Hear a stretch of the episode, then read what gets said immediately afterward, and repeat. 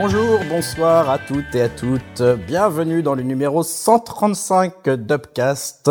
Nous sommes le 18 octobre 2022 déjà et il est 21h17 à l'heure où on enregistre ce podcast. On, c'est bah, moi, Grégoire, et mes co-animateurs. Julien, salut. Salut à tous. Bon, j'ai bu une bouteille de vin, donc euh, un petit chablis d'ailleurs, je précise.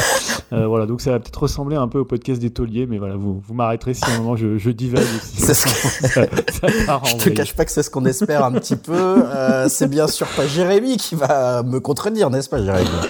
Ah oui, mais moi je suis à jeun, c'est ça la différence. Bonsoir tout le monde. Toi, t'as pas besoin de Chablis pour être un peu fou, finalement. Un peu fou. Salut Dim aussi, qui est bien sûr là. Salut tout le monde, bah moi je suis à l'eau, hein, tu vois c'est triste. Ah, bah écoute, hein, c'est la fin de l'abondance, hein, ce que tu On peut même plus boire tranquille. Et Yao qui est avec nous également ce soir. Salut Yao. Ouais, salut, moi je suis au jus de coco euh, bio. Euh, le bobo de chez Yao le bobo fait ressautir. Il fait partie des grips, ce qui je vois. On va pas en dire trop alors. Hein, c'est, on va pas se faire des ennemis ce soir. Moi, j'ai envie de récupérer de l'essence un jour, hein, donc euh, on va y aller mollo. Non, non, mets-toi au vélo. C'est très bien. C'est écolo. Eh ouais, c'est vrai, c'est vrai. C'est dommage que j'ai plus le droit. Mais bon, bref, on va enchaîner sur ce. Euh, qu'est-ce qu'on va trouver? Qu'est-ce qu'on va trouver dans ce beau numéro 135, Jérémy? Qu'est-ce que tu nous vends? Et eh, là, c'est quand même un beau numéro, quand même, hein, parce que c'est quand même le, le, le, le, numéro du top musical du mois, quand même. Ah, donc, euh, c'est pas rien. On aime. Hein, on ça, on aime. Ouais. Euh, bah, un petit peu de jeux vidéo avec des problèmes de voix, visiblement, sur euh, Bayonetta. Du Orelsan, en veux-tu, en voilà, que ce soit de la news ou du conseil. Euh, enfin, voilà, par, par Yao, bien évidemment. Et sinon, on reviendra un petit peu sur la, la, est-ce que ça sera la fin du cinéma en France? On, va se poser la question. Et des conseils euh, avec des séries, euh, avec des films, Dragon Ball, avec euh, Le Monde de demain, ou du encore les. comment tu dis? Du vrai rap, en fait, il y aura Orelsan et puis il y aura un peu de rap, quoi. C'est voilà, c'est ça. Et puis il y aura aussi les papillons noirs, on en reparlera et ça a fait déjà pas mal parler sur le Discord, donc on pourra rebondir par exemple sur ce qui a été dit sans trop spoiler. Mais on va commencer tout de suite avec l'œuvre commune qui est sans filtre, sans filtre, ou la sans filtre. C'est sous aussi toi. Pourtant moi j'ai pas bu, hein. sans filtre de Ruben Ostlund. Who looks paid for the tickets? Not bad, huh? She's an influencer. Not bad, not bad. Yeah. So what do you do? I sell shit. The success of a luxury cruise, it mainly depends on you. Enjoy the moment. It's always, yes sir, yes ma'am. No. what? Everyone's equal. Est-ce que tu peux nous en parler, Julien, de Sans filtre de Ruben Ostlund Euh, oui, puisque je pense. Alors, on a choisi quand même une œuvre hein, qui est un peu, euh, on va dire presque œuvre inrecuptible Télérama, hein, même si je crois que les inrecuptibles n'aiment pas trop euh, Ruben Östlund, puisque c'est la dernière Palme d'Or au dernier festival de Cannes. Donc Ruben Östlund, c'est sa deuxième Palme d'Or. Hein, il l'avait eu pour pour The Square. c'est son. Alors, c'est pas vrai. En fait, c'est plus ou moins son troisième film qui commence à être connu, même s'il a fait des films avant en, Suède. je crois qu'il est suédois. Euh, et donc, euh, bah, sans filtre, c'est, euh, on va dire, je sais pas comment je pourrais le présenter. En fait, c'est euh, sa nouvelle exposition de, de, la lutte des classes entre les riches et les pauvres, qui, euh, on va dire, vrille euh, lors d'une croisière. Enfin, je vais pas trop le spoiler ou le, le, le résumer. C'est une sorte de, de comédie satirique. voilà, Ruben Östlund, c'est vraiment un, un, réalisateur qui divise, notamment en France. Hein, voilà, pour ceux qui suivent un peu la presse, notamment à gauche, hein, tout le monde déteste Robert Östlund, même s'il se revendique lui-même comme révolutionnaire et marxiste. Hein, on en parlera sur la portée politique, politique, je pense, de l'œuvre. Euh, voilà, dans les, euh, acteurs connus, on va dire qu'il y a surtout euh, Woody Harrelson, et je voulais aussi citer euh, Charles B. Hein, qui est malheureusement décédé euh, peu de temps après la sortie du film, euh, qui était une, actrice africaine du Sud et mannequin aussi de, de 30 ans et qui est décédée, voilà, juste, voilà, oui, Jérémy me précise qu'il n'a pas vu le film, parce que toujours des gens qui font, voilà, qui, font mal leurs leur, travaux. Yao, c'est habituel, hein, il le verra l'année prochaine. Là, je crois qu'il a vu un film a, dont on a parlé. mais bon, Jérémy, c'est plus inhabituel, on va dire. Ouais, ouais, ça sèche, ça commence à sécher déjà euh, du côté de Jérémy, c'est pas très bien, mais bon, il a une excuse, hein, ça, ça travaille, voilà, ça travaille, ça travaille. et- et non, voilà, je voulais préciser que le précédent film de The Square de Robert Oslund auscultait le monde de l'art contemporain, et là, on est plus dans le, euh, le monde des mannequins, des influenceurs, et après, on va dire que le film part un peu plus euh, en vrille et va un petit peu ailleurs que euh, ce, ce microcosme des nouveaux riches. Est-ce qu'on peut dire que on va peut-être un peu spoiler, hein, forcément, on va raconter certaines parties du film pendant notre notre critique, donc on va mettre un petit marqueur euh, dans les dans le descriptif de l'épisode pour vous dire quand on arrête les spoils. Si vous voulez sauter directement à ce petit marqueur de temps, n'hésitez pas. Si vous n'avez pas encore vu le film et que vous voulez vous garder la surprise, euh, bah je sais pas, j'ai est-ce que est-ce que Dim, tu veux donner ton avis? Est-ce que je commence? Qu'est-ce que qu'est-ce que vas-y, bah Dim alors, je te vois Il l'a vu il y a à peu près 8 ans, je je te crois. vois hocher de la tête. Est-ce que c'est encore assez Oui, moi je l'ai vu à la sortie, hein, ça commence à dater, euh, c'était il y a quoi, il y a trois semaines maintenant Ouais, c'est ça, ouais. Ouais, puis bah moi c'est bah c'est un film que je voulais voir hein, parce que je connaissais pas du tout le cinéma de Ruben Östlund et ça m'intriguait bien. Alors ça me faisait aussi un peu peur hein, parce qu'une comédie de 2h30, bah je trouvais que ça faisait un petit peu long. Mais finalement, bah j'ai quand même bien aimé, hein, beaucoup même.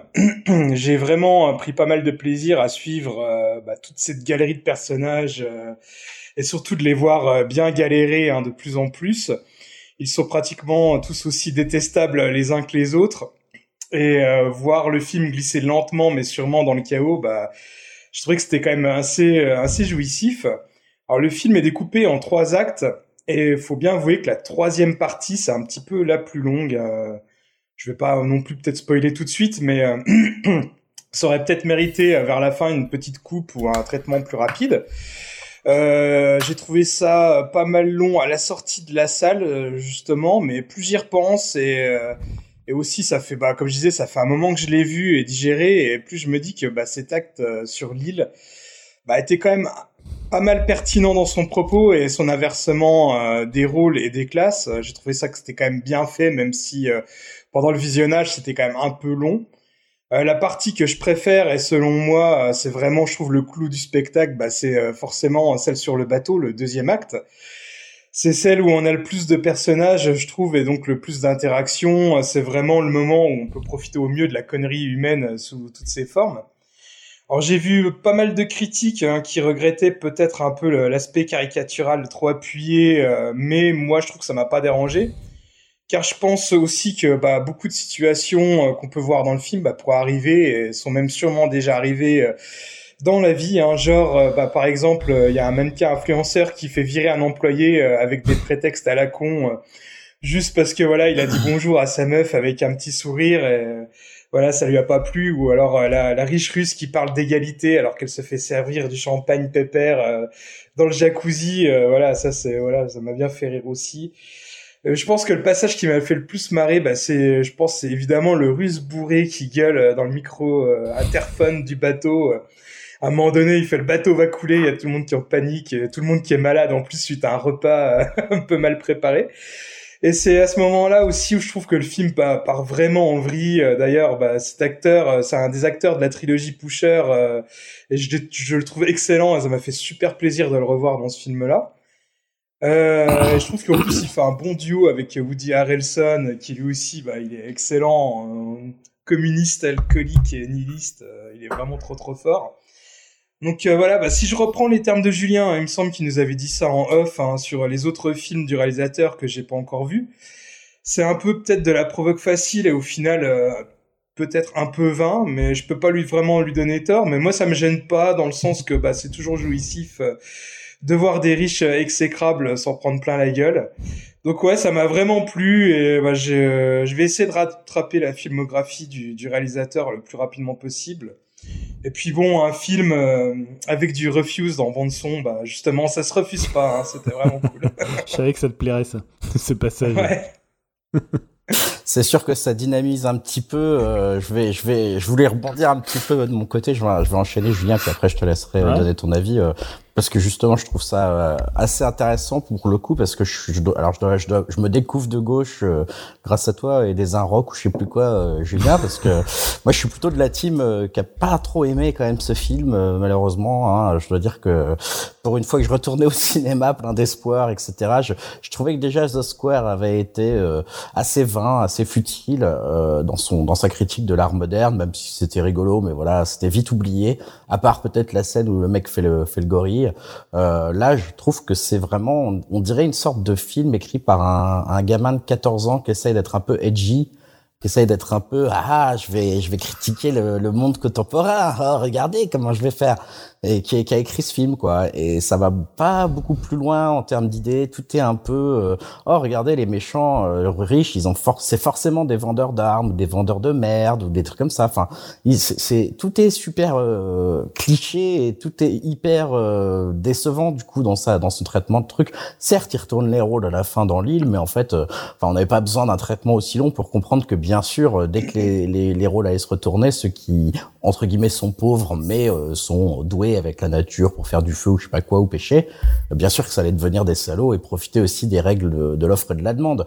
Ça c'était évident et c'est peut-être pas la peine de faire un troisième segment aussi long là-dessus. Personnellement, à l'inverse de Dim, je dirais que moi le segment qui m'a le plus plu, c'est c'est pas c'est pas le deuxième, c'est peut-être plutôt le premier sur les influenceurs euh, et leur vie un peu intime où finalement on ne sait pas si euh, il y a une relation d'amour entre eux ou pas. Euh, lui, il a l'air d'être clairement plus amoureux d'elle que elle, elle ne l'est. On n'arrive jamais trop à savoir si elle, elle est sérieuse en disant qu'elle que finalement elle l'aime pas mais qu'elle cherche juste à, à comment dire à, à, rester avec parce que pour l'instant ça fait profiter son compte Instagram et tout. Enfin, il y a des petites discussions assez savoureuses entre eux, notamment sur qui va payer l'addition, sur le salaire, etc. Je trouvais ça assez sympa comme début de film. Euh, et après, vraiment, on tombe dans la caricature. Euh, quand j'exagère à peine en disant que je trouve que c'est vraiment euh, écrit par un collégien, quoi. Il y a quelque chose de regardez comment je vais envoyer foutre le, en l'air le système. je vais trop les dénoncer en disant que les, les riches c'est tous des salauds et que les pauvres, ah, malheureusement euh, ouais, il pourrait être trop trop mieux s'ils avaient un peu plus d'argent, quoi. Et bon, il y a des scènes drôles. Hein, je dis pas, le mec est, est talentueux, c'est un bon réalisateur, donc il sait faire des trucs drôles.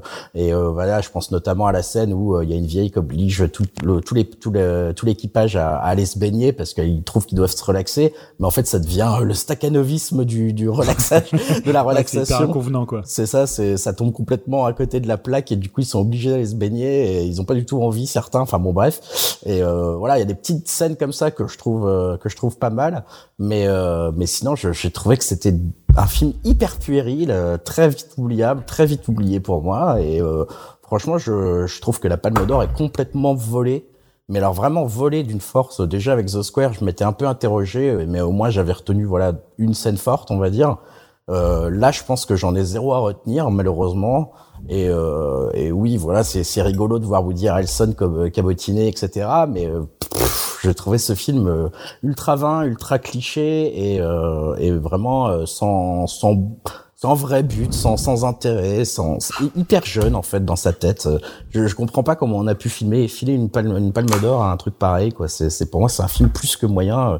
Je dirais un film médiocre, voire en dessous. Donc euh, voilà pour mon avis euh, de, de, mon côté. Je sais pas si Julien, tu vas euh, être entre nous deux ou, plus plus optimiste que moi par rapport à ce film. Euh, oui et non. Alors désolé si vous entendez du piano derrière, c'est le voisin qui, joue du piano à, 21h30. Voilà, le voisin du dessous. Donc euh, voilà. Désolé. Après il joue pas, il joue pas trop mal, donc euh, c'est plutôt, c'est plutôt agréable. non, déjà, faut, faut, dire quand même que c'est vraiment une satire, vraiment une comédie, on va dire assez caustique. donc vous le disiez, hein, ça parle des riches, des inégalités. C'est un peu son sujet. C'était déjà, en fait, c'est les deux sujets de Doslund. Moi, pour les trois films que j'ai pu voir, c'est à la fois les inégalités et en même temps le, bah, le monde des, euh, on va dire le monde des riches, euh, et en même temps c'est plutôt sur euh, les le côté un peu un peu un peu comment on va dire la veulerie un peu soit la veulerie des hommes soit leur côté un peu où on, se cache ou voilà on n'assume pas vraiment ce qu'on est. C'était le cas dans dans Thérapie c'était le cas aussi un peu dans The Square. Et voilà là je trouve que sur la voilà c'est plutôt un film sur les influenceurs, voilà, on, je disais que ça traitait de l'art contemporain, et euh, en fait, je trouve que bah, le film est un peu, moi je suis assez d'accord avec toi, c'est euh, le côté enfant de, euh, enfant de 5-6 ans, c'est un film assez ricanant. Euh, je trouve aussi que la première partie, c'est peut-être la meilleure du film, c'est peut-être celle où, qui ressemble le plus d'ailleurs à une série que, dont j'avais parlé ici, c'est The White Lotus. je trouve qu'il y a un peu ce côté où bah, on, on, ausculte un peu les, les, riches à travers le miroir que leur tend, que leur tend Oslund, et un peu toutes les, les, petites comme ça, les, les, les petits côtés un peu, voilà, tu, tu parlais de la scène de la scène comment du restaurant, euh, je trouve ça ça résume bien le cinéma de Sloan. Alors, je trouve le cinéma de Sloan dans ce qu'il a de meilleur, c'est-à-dire le côté où il arrive vraiment à ausculter les petites maniaqueries, les euh, voilà les le, côté un peu euh, un peu un peu mesquin, les, les, mesquineries un peu des riches, et je trouve que ça c'est vraiment la meilleure partie. Ça ressemble un petit peu aussi à Glamorama, ce côté euh, voilà où on étale un peu son argent, où tout est lié euh, au rapport qu'il y a, qu'il y a avec l'argent. D'ailleurs, moi j'ai toujours du mal à comprendre pourquoi les, la critique de gauche déteste Ross, euh. Alors c'est peut-être parce que finalement c'est un cinéaste qui aime pas tellement ses personnages, et ça c'est quelque chose que souvent les, euh, les critiques aiment pas trop. C'est-à-dire c'est quelqu'un qui a pas tellement d'empathie pour ses personnages, qui souvent les, les, les rend un peu soit débiles, soit bah, leur temps c'était espèce de miroir comme ça de, de, de l'argent facile, du pouvoir qui, euh, dont ils abusent mais en même temps, voilà, je trouve pas que ça soit non plus un grand cinéaste. Euh, je pense que dans les cinéastes provocateurs, il y a des gens, je sais pas, comme Lars von Trier, qui, qui sont quand même d'un autre, euh, d'un autre niveau. Euh, mais moi, je trouve que quand même le côté satirique fonctionne assez bien. Euh, je trouve surtout, bah, évidemment, dans, dans, dans la première partie. Euh, alors, la deuxième partie, moi, je suis beaucoup moins fan. Dim, peut-être que toi, c'est peut-être, t'as, peut-être le côté un peu vomi, humour, pipi caca, c'est peut-être un peu plus que le truc, je sais pas. mais voilà, parce que c'est, c'est le côté un peu grande bouffe du film, qui, moi, voilà, je le trouve un peu vain, voilà, l'espèce de torrent de merde les gens qui dégueulent partout, euh, voilà, ça m'amuse assez peu. Et la deuxième partie, c'est un peu les randonneurs, hein, tu vois, c'est un peu euh, les randonneurs euh, cross, Lost sur, une île déserte. je trouve pas que ça soit le truc le plus réussi du film. Après, je trouve quand même c'est un film assez intéressant parce que je trouve quand même c'est un film assez drôle et faire rire comme ça sur 2h30 sur un sujet, tu vois, sur les influenceurs, sur le mannequin, c'est pas si courant que ça, c'est pas une comédie quand même très très traditionnelle dans le sens dont on pourra entendre de la comédie. Après, je trouve que c'est un petit peu un cinéma et pas de bourgeois, notamment dans la deuxième partie, c'est-à-dire tous ces gens qui vomissent, tous ces voilà, il y a un côté un peu la grande bouffe, le truc on va essayer de choquer comme ça euh, le public et pas de bourgeois, enfin le, le public bourgeois c'est un petit peu euh, un petit peu facile. Euh, et en même temps, je trouve que le film il dit un peu rien, tu, comme tu disais, c'est un peu un gamin de tu vois un gamin de 14 ans qui écrit son truc un peu une espèce de, de manifeste punk mais ça va pas beaucoup plus loin que ça parce que finalement il, il, il retourne pas grand chose, c'est-à-dire ce côté maître esclave qui à la fin où tu vois c'est très tradition littéraire du 19e siècle où tu avais euh, euh, notamment bah, les maîtres qui devenaient des esclaves et les esclaves qui devenaient des maîtres. Hein. c'est un peu la, la, ce qui se passe dans la, la dernière partie. Euh, je trouve ça assez intéressant, mais en fait, il en fait pas grand chose parce que finalement, il arrive, à, il arrive à une conclusion que bah, rien ne bouge, tout est finalement tout est figé, rien n'est immuable. Alors en même temps, ça peut donner. Moi, j'avais peut-être une lecture un peu plus désenchantée du film. Finalement, ce que nous dit Osloon, c'est que bah, le, les riches seront toujours riches, il y aura toujours des riches, il y aura toujours des pauvres, il y aura toujours des inégalités, il y aura des gens toujours qui abuseront de leur pouvoir. Et finalement, c'est un peu utopique et ça se passera finalement que dans un, tu vois, parce que c'est complètement improbable ce qui se passe. Alors sans trop spoiler, mais ils vont se retrouver sur une île euh, suite à un concours de circonstances quand même assez dingue qui tient presque autant de Titanic que euh, euh, d'une attaque terroriste. Et euh, tu te dis, bah, ça peut jamais arriver.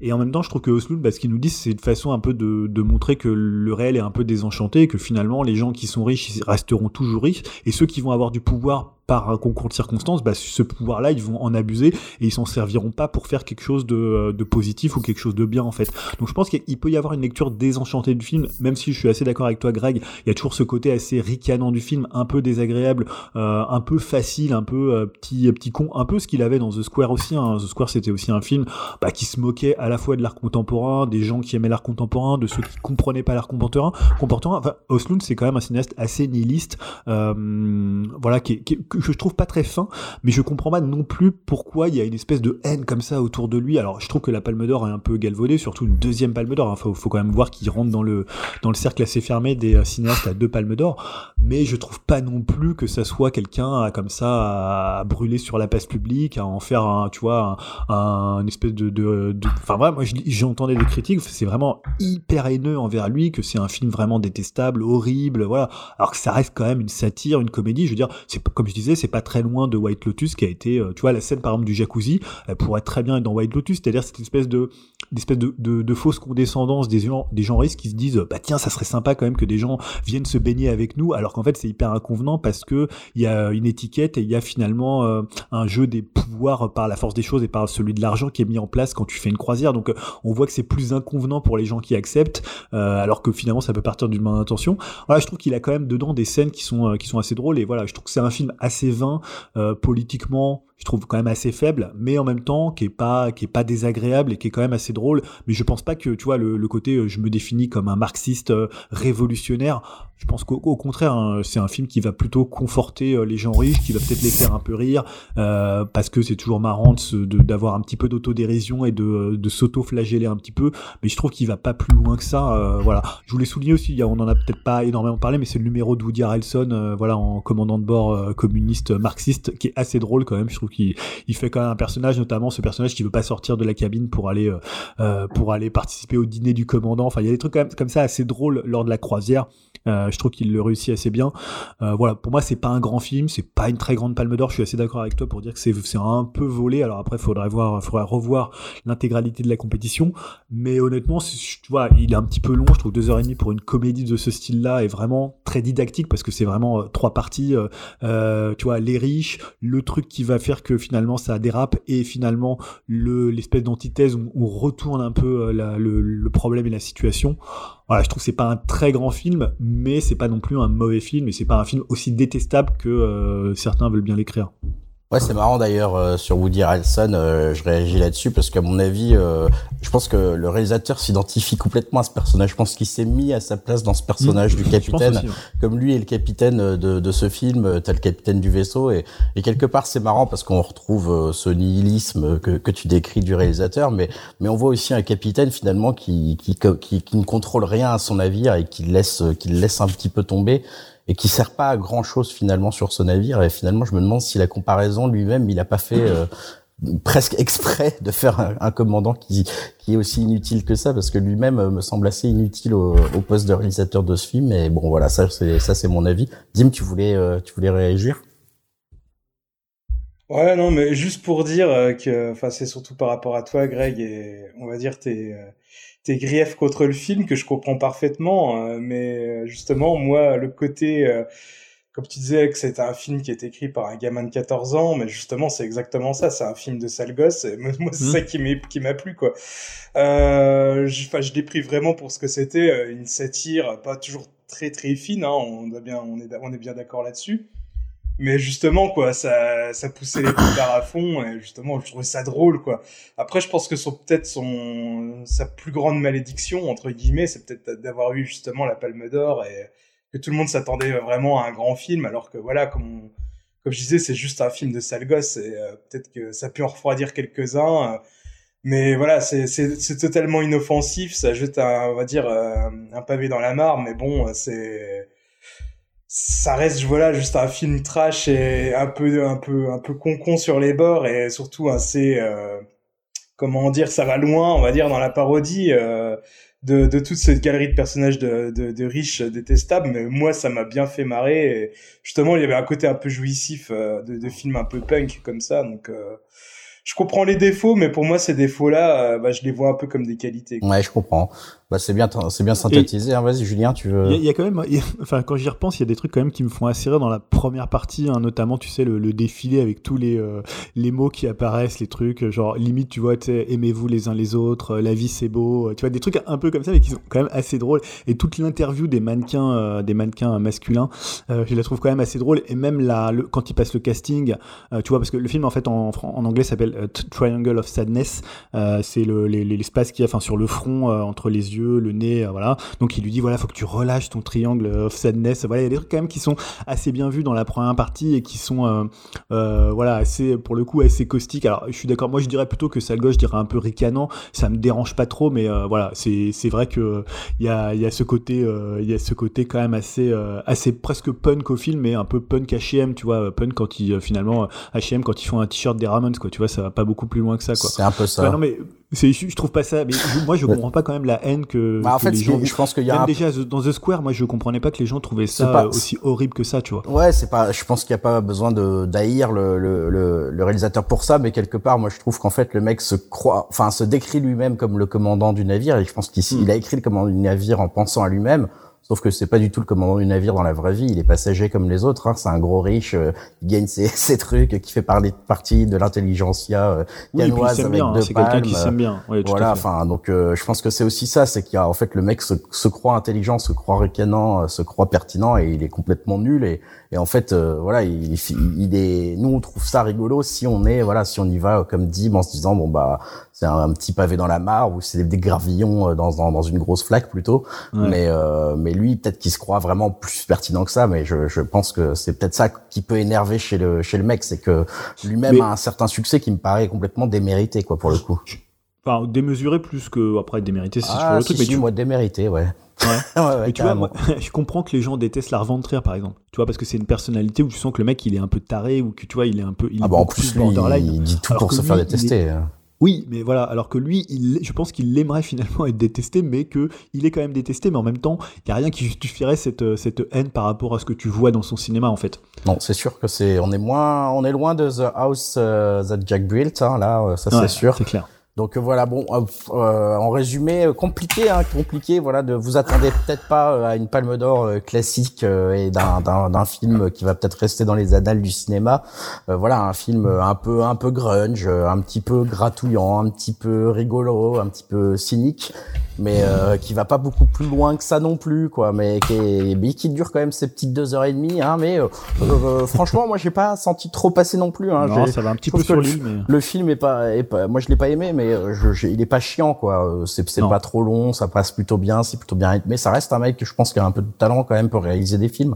Donc euh, donc voilà, mais mais bon, euh, voilà. Moi personnellement, vous avez compris que je le conseillerais pas. Hein, si vous avez deux heures et demie à, à aller faire autre chose.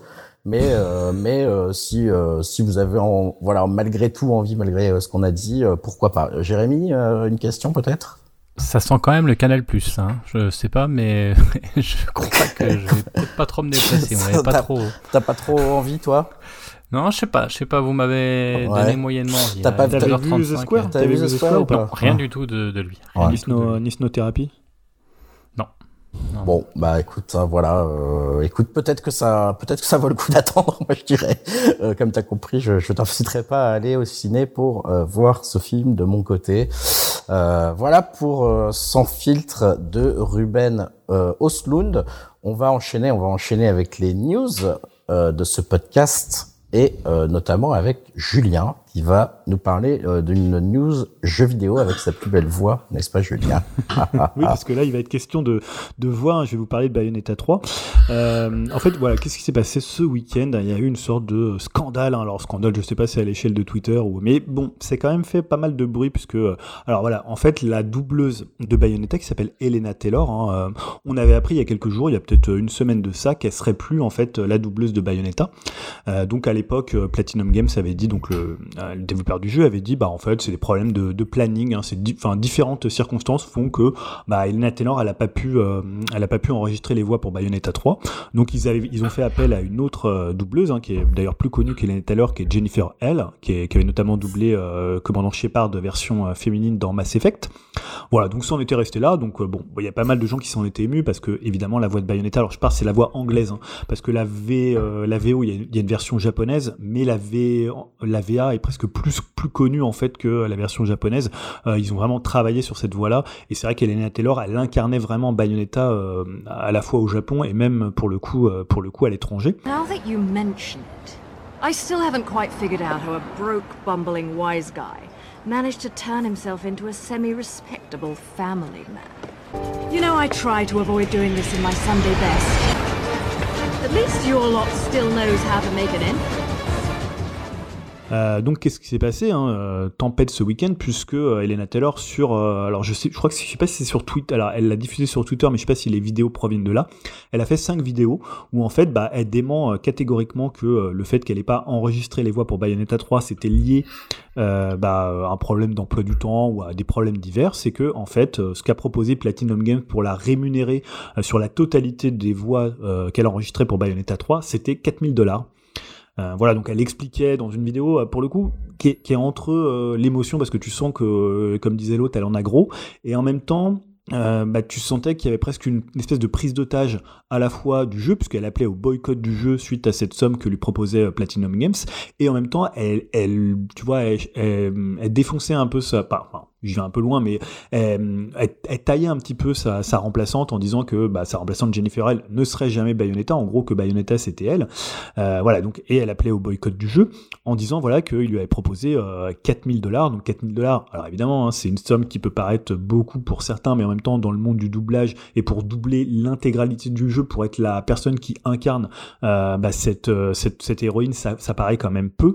donc voilà, elle a fait tout un post avec ça en disant qu'elle avait fait des années d'études euh, et que voilà, c'était vraiment une insulte, que c'était légal, hein, puisque voilà, évidemment, il pouvait lui proposer ce qu'elle voulait, mais que c'était euh, immoral. Et qu'elle avait écrit une lettre euh, à l'époque en japonais à Kamiya, donc Hideki Kamiya, qui est le, réalisateur du premier Bayonetta, et qui est aujourd'hui coprésident de, de, Platinum Games, et qui lui avait répondu, voilà, qui disait qu'elle avait été très importante pour faire connaître Bayonetta, qui comprenait, mais suite à ça, la somme qui lui avait été proposée, pour le coup, n'avait pas bougé. Ouais, Jérémy?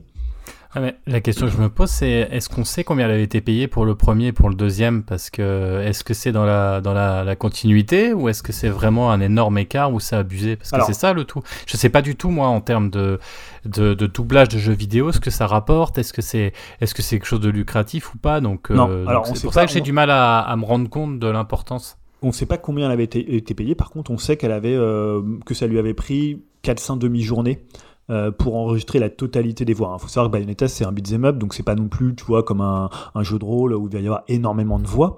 Euh, même si, après, je pense que c'est plus par rapport à sa, au talent qu'elle estime avoir et à la notoriété du personnage. Alors en fait, elle a fait un truc un peu bizarre, c'est qu'elle a dit voilà, genre en gros, Bayonetta ça a rapporté 450 euh, millions de dollars. Alors elle a fait, je sais pas où elle a trouvé les chiffres, parce que évidemment, les gens qui connaissent un petit peu le jeu vidéo, ils savent que Bayonetta ça n'a jamais rapporté 450 millions de dollars et que si Bayonetta existe encore, c'est juste parce que euh, il y a une sorte de mécène Nintendo qui a dit tiens, ça serait cool d'avoir Bayonetta, mais sans Nintendo, euh, Bayonetta n'existerait certainement plus.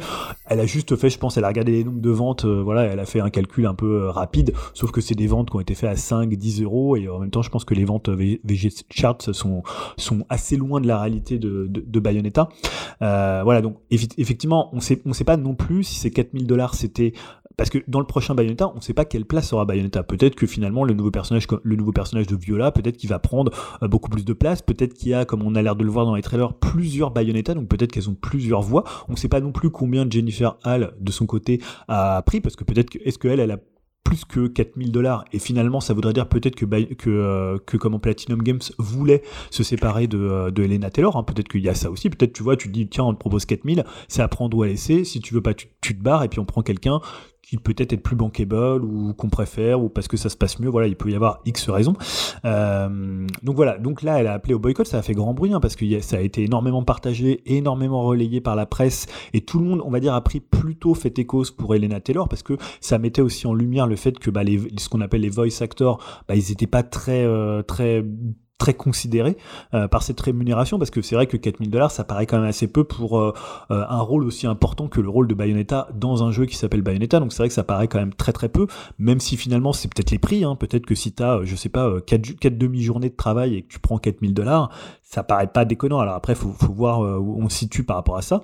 Euh, donc c'est tombé un peu retombé sur Camilla justement parce que lui avait fait un, un, un réponse, un réponse via Twitter en disant que c'était, il parlait d'une attitude fausse, triste et déplorable. Alors depuis, il a plus ou moins désactivé son compte, son compte a été restreint, il l'a désactivé. Alors on sait qu'Amia sur Twitter, hein, c'est euh, un peu un spécimen, hein. il bloque un peu à tout va, il utilise Twitter d'une certaine manière un peu voilà, différente, c'est-à-dire qu'il autorise pas les gens à lui parler en anglais, sinon il les bloque tout de suite. Voilà, il a un, peu particulier sur Twitter.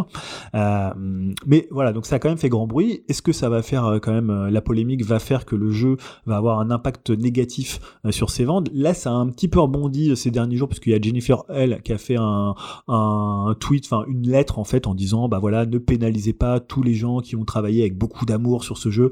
Bon, c'était un peu une lettre un peu, un peu, tu vois, un peu, un peu béni oui oui ou un peu voilà tout, tout le monde est gentil en disant que voilà, elle comprenait ce qui se passait dans le monde de ceux qui étaient qui étaient doubleurs parce que c'est un monde qu'elle connaissait, mais en même temps boycotter un jeu, enfin voilà, elle essayait un peu de euh, de, de, de ménager euh, de ménager un peu tout le monde. Et là, en fait, on a appris, alors là, c'est j'ai vu ça tout à l'heure, que finalement les euh, ce que ce qu'avait proposé Platinum Games, c'était 4 ou 5 sessions à 4000 dollars la session. Donc ce qui est un petit peu différent. Euh, Elena Taylor conteste toujours cette somme-là. Euh, là, c'était, je crois que c'est Jason Schreier qui a relayé ça euh, selon une source assez proche euh, des enregistrements. Donc ça veut dire qu'on serait plus proche de 20 000 dollars, ce qui est quand même assez différent de ce qu'il proposait au début parce que finalement il y a l'air d'avoir assez peu de voix de Bayonetta. Enfin, en tout cas, c'est assez intéressant. Moi, je trouve que ce qui est un peu bizarre, c'est finalement de, prendre en otage les fans du jeu en disant bah voilà boycotter le jeu parce que bah voilà j'ai pas été payé de ce que j'estime être, ce qui peut être tout à fait vrai, mais pour le coup, je trouve que ça fait un peu prise d'otage. Voilà, ça fait un peu genre je lave mon linge sale en famille et je fais euh, de la prise d'otage par rapport euh, à ceux qui, euh, qui veulent acheter le jeu ou voilà. Ouais, Yao. Yao, je pouvais parce que je voulais te poser une question du coup aussi. Yao, parce que toi qui aimes bien quand même, enfin voilà, c'est quand même du jeu typé manga, enfin pas pas manga pardon, typé japonais quand même. Est-ce que est-ce que tu le, tu le joues en japonais ou en fait ce que je veux dire c'est que les fans parce que c'est quand même un jeu de niche il faut dire ce qui est euh, japonais est-ce que tu t'en, on s'en fout pas quelque part de la voix anglaise? Est-ce que et c'est ce que et Julien et, et Yao vous mettiez les voix anglaises ou les voix japonaises? C'est ça que je me pose comme question est-ce que ça a vraiment un impact? Mais moi j'ai un doute, euh, il me semblait que la version euh, même japonaise c'était anglais, hein, parce qu'il me semble pas avoir vu de version japonaise. Si, si, il y a une version japonaise, mais alors je crois qu'elle est sortie après. Ah ouais, euh, parce que pour moi c'était la voix standard, genre le jeu est doublé comme ça euh, dans ah, tous les pays. on va, dire que la VO c'est la voix anglaise. Euh, la voix de Bayonetta, c'est vraiment Elena Taylor. Il y a eu, il y a eu après un doublage euh, anglais, euh, japonais, qui d'ailleurs c'est toujours la même doubleuse. Hein. pour ceux qui jouent en japonais, ça change pas.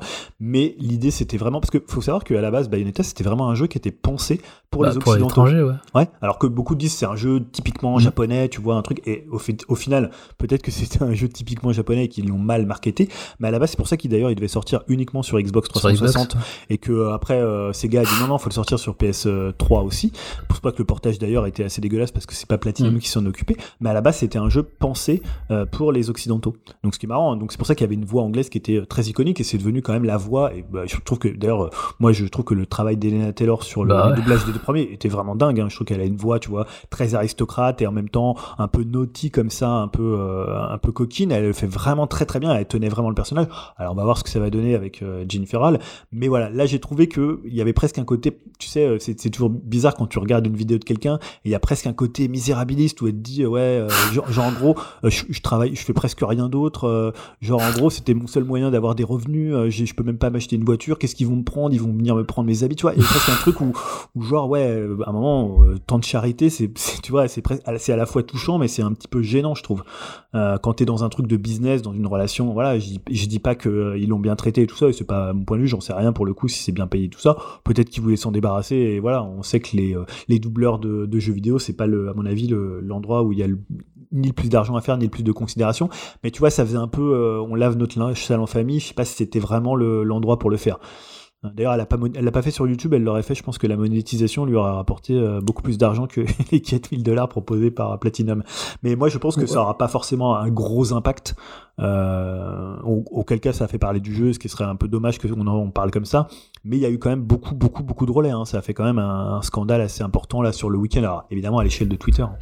Ouais, je suis pas certain qu'il y ait euh. beaucoup de gens qui vont arrêter de l'acheter à cause de ça quand même. Hein. Enfin bon. Ouais, après j'ai vu des gens, mais est-ce qu'ils comptaient vraiment l'acheter à la base? On sait pas. Tu vois. Moi, pour répondre à Jérémy, non, non, je savais même pas qu'il y avait une VO. Pour moi, c'était la, c'était la version anglaise qui prédominait, donc euh, non, euh, ça m'intéressait pas la, version Jap. Et moi, je pense, enfin, je sais pas si ça va faire un bad buzz, mais je pense quand même que ça a mis de la lumière sur le jeu et qu'il va se vendre quoi qu'il arrive et que les gens seront encore plus intéressés. Après, je te rejoins, Julien, pour le coup de déballer tout son linge sur les réseaux, mais c'est un peu dans l'air du temps, j'ai envie de dire. Donc, tu vois, après, c'est légitime ce qu'elle fait, mais je trouve c'est, enfin, je trouve que ça tombe à plat pour moi perso parce que comme tu dis, ça, ça fait débat, mais c'est encore une fois, c'est sous quel prix C'est toujours sous le débat des réseaux, donc Ouais. moins de trucs, tu vois. Ça... Alors après, c'est Ça 9 part en millions de vues. Hein. La vidéo, c'est 9 millions de vues. Plus que les ventes de Bayonetta 3, je pense. Ouais, donc euh, ce serait marrant de voir est-ce que les gens vont acheter ou pas. Déjà, à la base, ils vendaient pas trop le jeu, donc euh, qui va boycotter les vrais fans Je pense qu'ils s'en foutent en, en vrai. Mais Toi, tu que- vas pas le boycotter, moi, je vais pas non, le boycotter non, en vrai. non. tu vois, nous, donc, tu sais, ici, on sépare euh, l'œuvre de l'artiste. hein, Franchement, on est comme euh, ça, nous. Non, mais, mais ce tu que je veux dire, c'est vas-y, sur les forums, il y a des gens qui disent ouais, je, je vais boycotter, je vais Ouais, boycotter, mais je pense Twitter, que de base, c'était pas des, des vrais Ouais. fans ou qui attendent le jeu. Au final, je pense que ça va rien changer, voire même, comme l'évoqué Greg, ça va peut-être mettre de la lumière et peut-être que les gens ils vont. Si on Ouais. tous l'acheter, j'en sais rien. Mais de toute façon, moi, pour finir, je dirais que Platinum Game, c'est des raclures de bidets, c'est des grosses merdes par rapport à Kickstarter, donc, donc je suis pas étonné. Mais bon, voilà. Mais- Pourtant, t'as toujours, un- t'as toujours une image en fond qui est. Qui est euh, Ouais, je un- sais, mais parce que j'ai toujours mon amour. C'est c'est schizophrène cette relation. J'attends toujours mon artbook et euh, non, gestion de la merde de Kickstarter. Mais, bon. Mais ouais, non, euh, moi je suis assez d'accord avec toi, Julien. Mais après, moi je trouve que c'est un peu un, un effet dans l'eau, quoi. Ça va pas changer grand chose. Mais et je suis un vieux con, donc tout, tout faire son déballage sur les réseaux, je trouve ça un peu. Ouais. un peu Bah, après, tu, tu peux comprendre aussi la, la, la- enfin, Oui, tu je vois, comprends, hein. le, le côté un peu souffrant Mais de la personne. Après, tu vois, le, le fait de. Mais comme tu dis, ça fait miré, misérabilis quand tu la vois, tu vois, genre, euh, je suis à la dèche, quoi. Ouais, vois, et, surtout le fait de, tu vois, de, de casser un peu du sucre sur le dos de la C'est nouvelle ça, ouais, la meuf, alors qu'elle a rien demandé. tu vois, la meuf en un boulot comme un bah, autre, quoi, tu vois. Ouais, bah oui. Après, on sait pas combien elle a pris d'ailleurs. euh, Ouais, et justement, tu disais aussi, après, on ne sait pas euh, par rapport aussi au nombre de dialogues, enfin, le nombre de- d'interventions de Bayonetta, si c'est le personnage principal, ça se trouve, elle est, hum, elle est très en retrait, donc après, voilà. Ah ouais, après, il y a certaines euh, indiscrétions qui disent qu'elle parle beaucoup moins dans ce, cet épisode-là euh, et que ça justifierait que finalement ça soit moins payé. Mais peut-être, tu vois, ils payent bon, après, vraiment, ils payent vraiment à la, au plus bas en fait. Ouais, ouais. Tu vois, c'est peut-être là où on peut dire que bah, ils sont un peu, euh, ils sont un peu mesquins de, de payer Ah, aussi peu hein. pour une actrice, enfin une doubleuse qui a quand même une, maintenant une notoriété par rapport au personnage, quoi. bon, voilà. comme toujours, on a toujours un point de vue, mais pas l'autre. Ouais, non, c'est clair. Ouais. Mais après, sur les réseaux, tu sais, ça va tout de suite très très vite euh, Ouais, dans ce, dans ce côté-là. Ouais, Greg. Ouais, après c'est euh, pour les doubleurs et j'imagine que c'est un peu pareil que, que pour les acteurs, c'est-à-dire qu'elle doit faire partie d'une guilde, euh, comme c'est un peu le cas souvent aux États-Unis et, et en Angleterre, etc. Tu t'es obligé de faire partie d'une guilde si tu veux travailler. Et en fait, elles ont des salaires négociés. Donc euh, de toute façon, euh, on peut juger assez facilement en fait de savoir si elle était sous-payée, surpayée, etc. Pense que là-dessus, euh, on pourra, enfin l'info si on la cherche, on, la trouve assez facilement. Moi, j'ai regardé vite fait sur Reddit et il y a des gens qui disent que ce que lui proposait euh, Platinum Games, euh, c'était tout à fait en fait dans la dans l'accord de la guilde des doubleurs de, jeux vidéo et que ça correspond au salaire qui qui aurait dû être normalement payé pour ce qu'ils évoquaient comme travail, quoi. Donc, euh, Ah. donc bon, je je sais pas trop après si on peut leur faire confiance. Hein, ça reste Reddit, ça reste Internet, donc tout le monde, euh, tout le monde euh, sur Internet, tout le monde est un chien, quoi, on va dire. Mais, euh, mais, tout le monde est spécialiste de quelque chose, tu sais. il y a voilà, mais, mais, mais c'est vrai que c'est des salaires qui sont négociés, euh, on va dire par euh, un peu comme des grandes conventions, euh, tu vois, en, en France où tu dis bah le, le, le minimum salarial dans la convention chimie BTP c'était le truc, le minimum salarial chez la SNCF c'était le truc. Là c'est un peu ça aussi euh, pour les pour les doubleurs de jeux vidéo, donc on sait on sait qu'au minimum euh, quel salaire elle aurait dû toucher, donc ça euh, voilà on peut toujours avoir ce genre d'infos quoi. Jérémy. En tout cas, s'ils veulent faire le doublage français pour 4000 balles 3 jours, moi je prends, hein, rien à foutre, ça passe. hein. En plus tu euh, ressembles un peu à Bayonetta. Ah bah c'est, regarde, les- c'est les lunettes qui font ça. Ouais, Et, après, les- on et peut la quand même- chevelure. On peut quand même se poser la question, ils sont pas mis d'accord dès le début, euh, ce qui a l'air de tomber des nues, mais quand même tu vois, tu vois ça en amont, tu, ton tarif et tout. Ouais, euh, le jeu, il est, il est fait, il est enregistré depuis longtemps, le jeu, hein. Je sais pas, enfin, je, je comprends pas trop où elle débarque, là. Ça se trouve, c'est un méga coup de pub, tout ça. Allez, allez, salauds, putain, ils sont forts. Ils sont forts, les Ah moi du coup j'achète le jeu du coup moi, parce que je vais Bah ouais. entendre ça. hein. Ouais, Direct, ouais. j'ai préco du coup. Je veux entendre les voix. Bon, Yao, Yao, t'as toujours la main levée, mais de toute façon, je te passe la parole, puisque ça va être la partie de ta news, et on avait dit que Jérémy avait annoncé du Orelsan, en voilà déjà une partie, c'est ça? Ah ouais, ben je, je, je parle du plus gros dans la reco, vous êtes pas sans savoir qu'un petit documentaire est sorti sur sur euh, sa vie. Enfin la partie 2, la partie 1 j'en avais parlé mais il y a, il y a longtemps et je crois que personne connaît ce document donc faut en reparler hein, parce qu'il est passé un petit peu inaperçu. Donc euh, non non en fait il, a annoncé la sortie euh, le 28 octobre prochain de la réédition du, de son dernier album date donc Civilisation qui est un gros carton.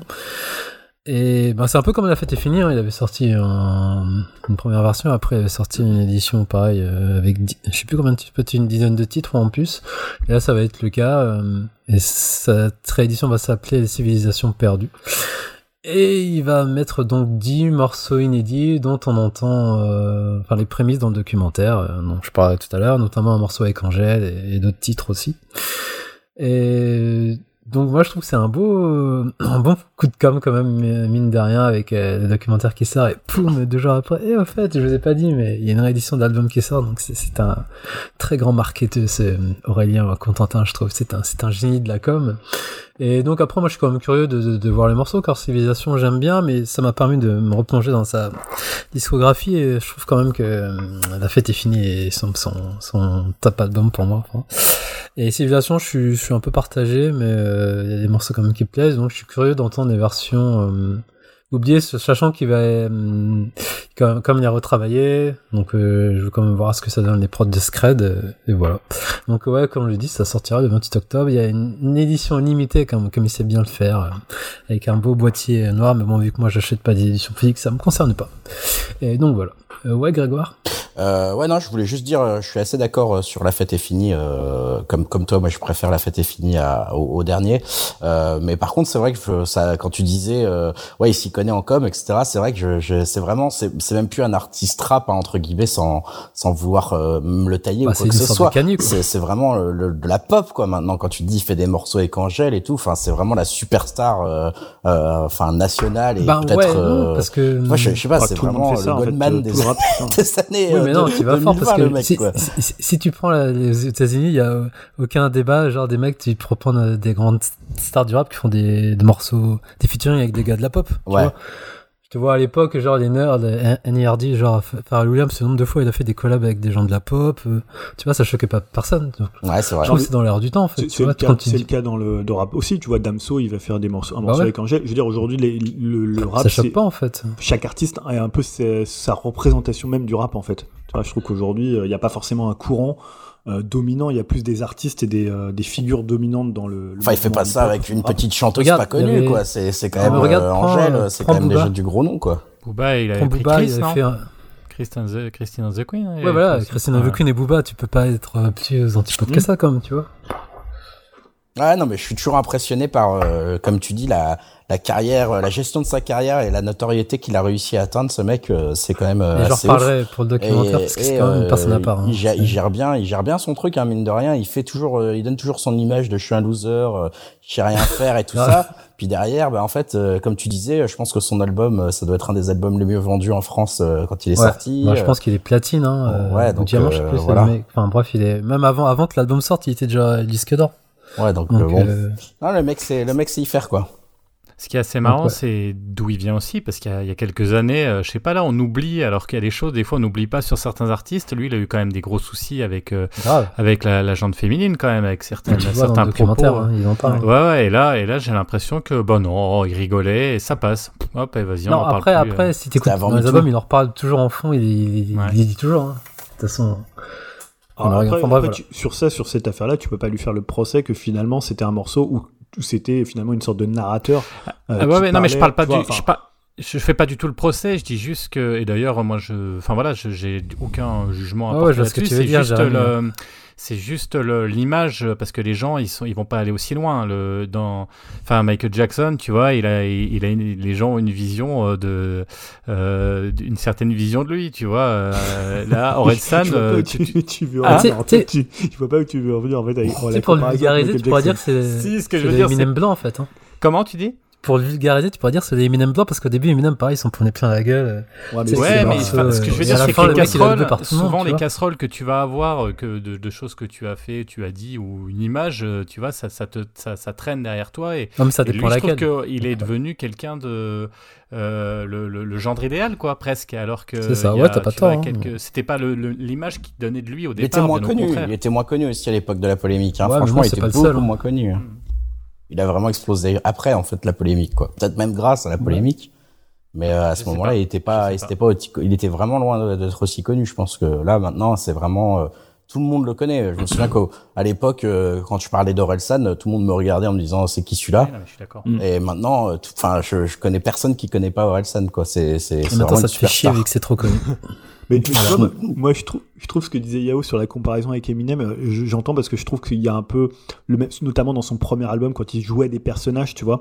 Mais en fait, je trouve que j'ai l'impression que Eminem, généralement, ce qu'il faisait, il le pensait, alors que Orelsan, il est souvent dans un ah personnage. Oui, en fait. Ouais, Et ça s'entend, tu vois, ça, dès son premier album, ça s'entend que bah, il va essayer un peu de, de choquer, mais il y a un côté presque, il s'en amuse un peu derrière, où il joue des personnages, il joue des types un peu crétins ou des types un peu borderline. Bah, Eminem aussi, quand même. Non, le truc. non, parce que je pense qu'Eminem, il est plus limité quand même euh, intellectuellement quand même non mais ce que je veux dire c'est que tu vois Eminem il est il va il va dire enfin il a une enfin il a une, une vie plus brute difficile. Voilà il est un peu brut de décoffrage. Il a un côté où je, je balance tout sans filtre tu vois. Un peu comme aujourd'hui fait Kenny West où il est complètement parti euh, en sucette quoi.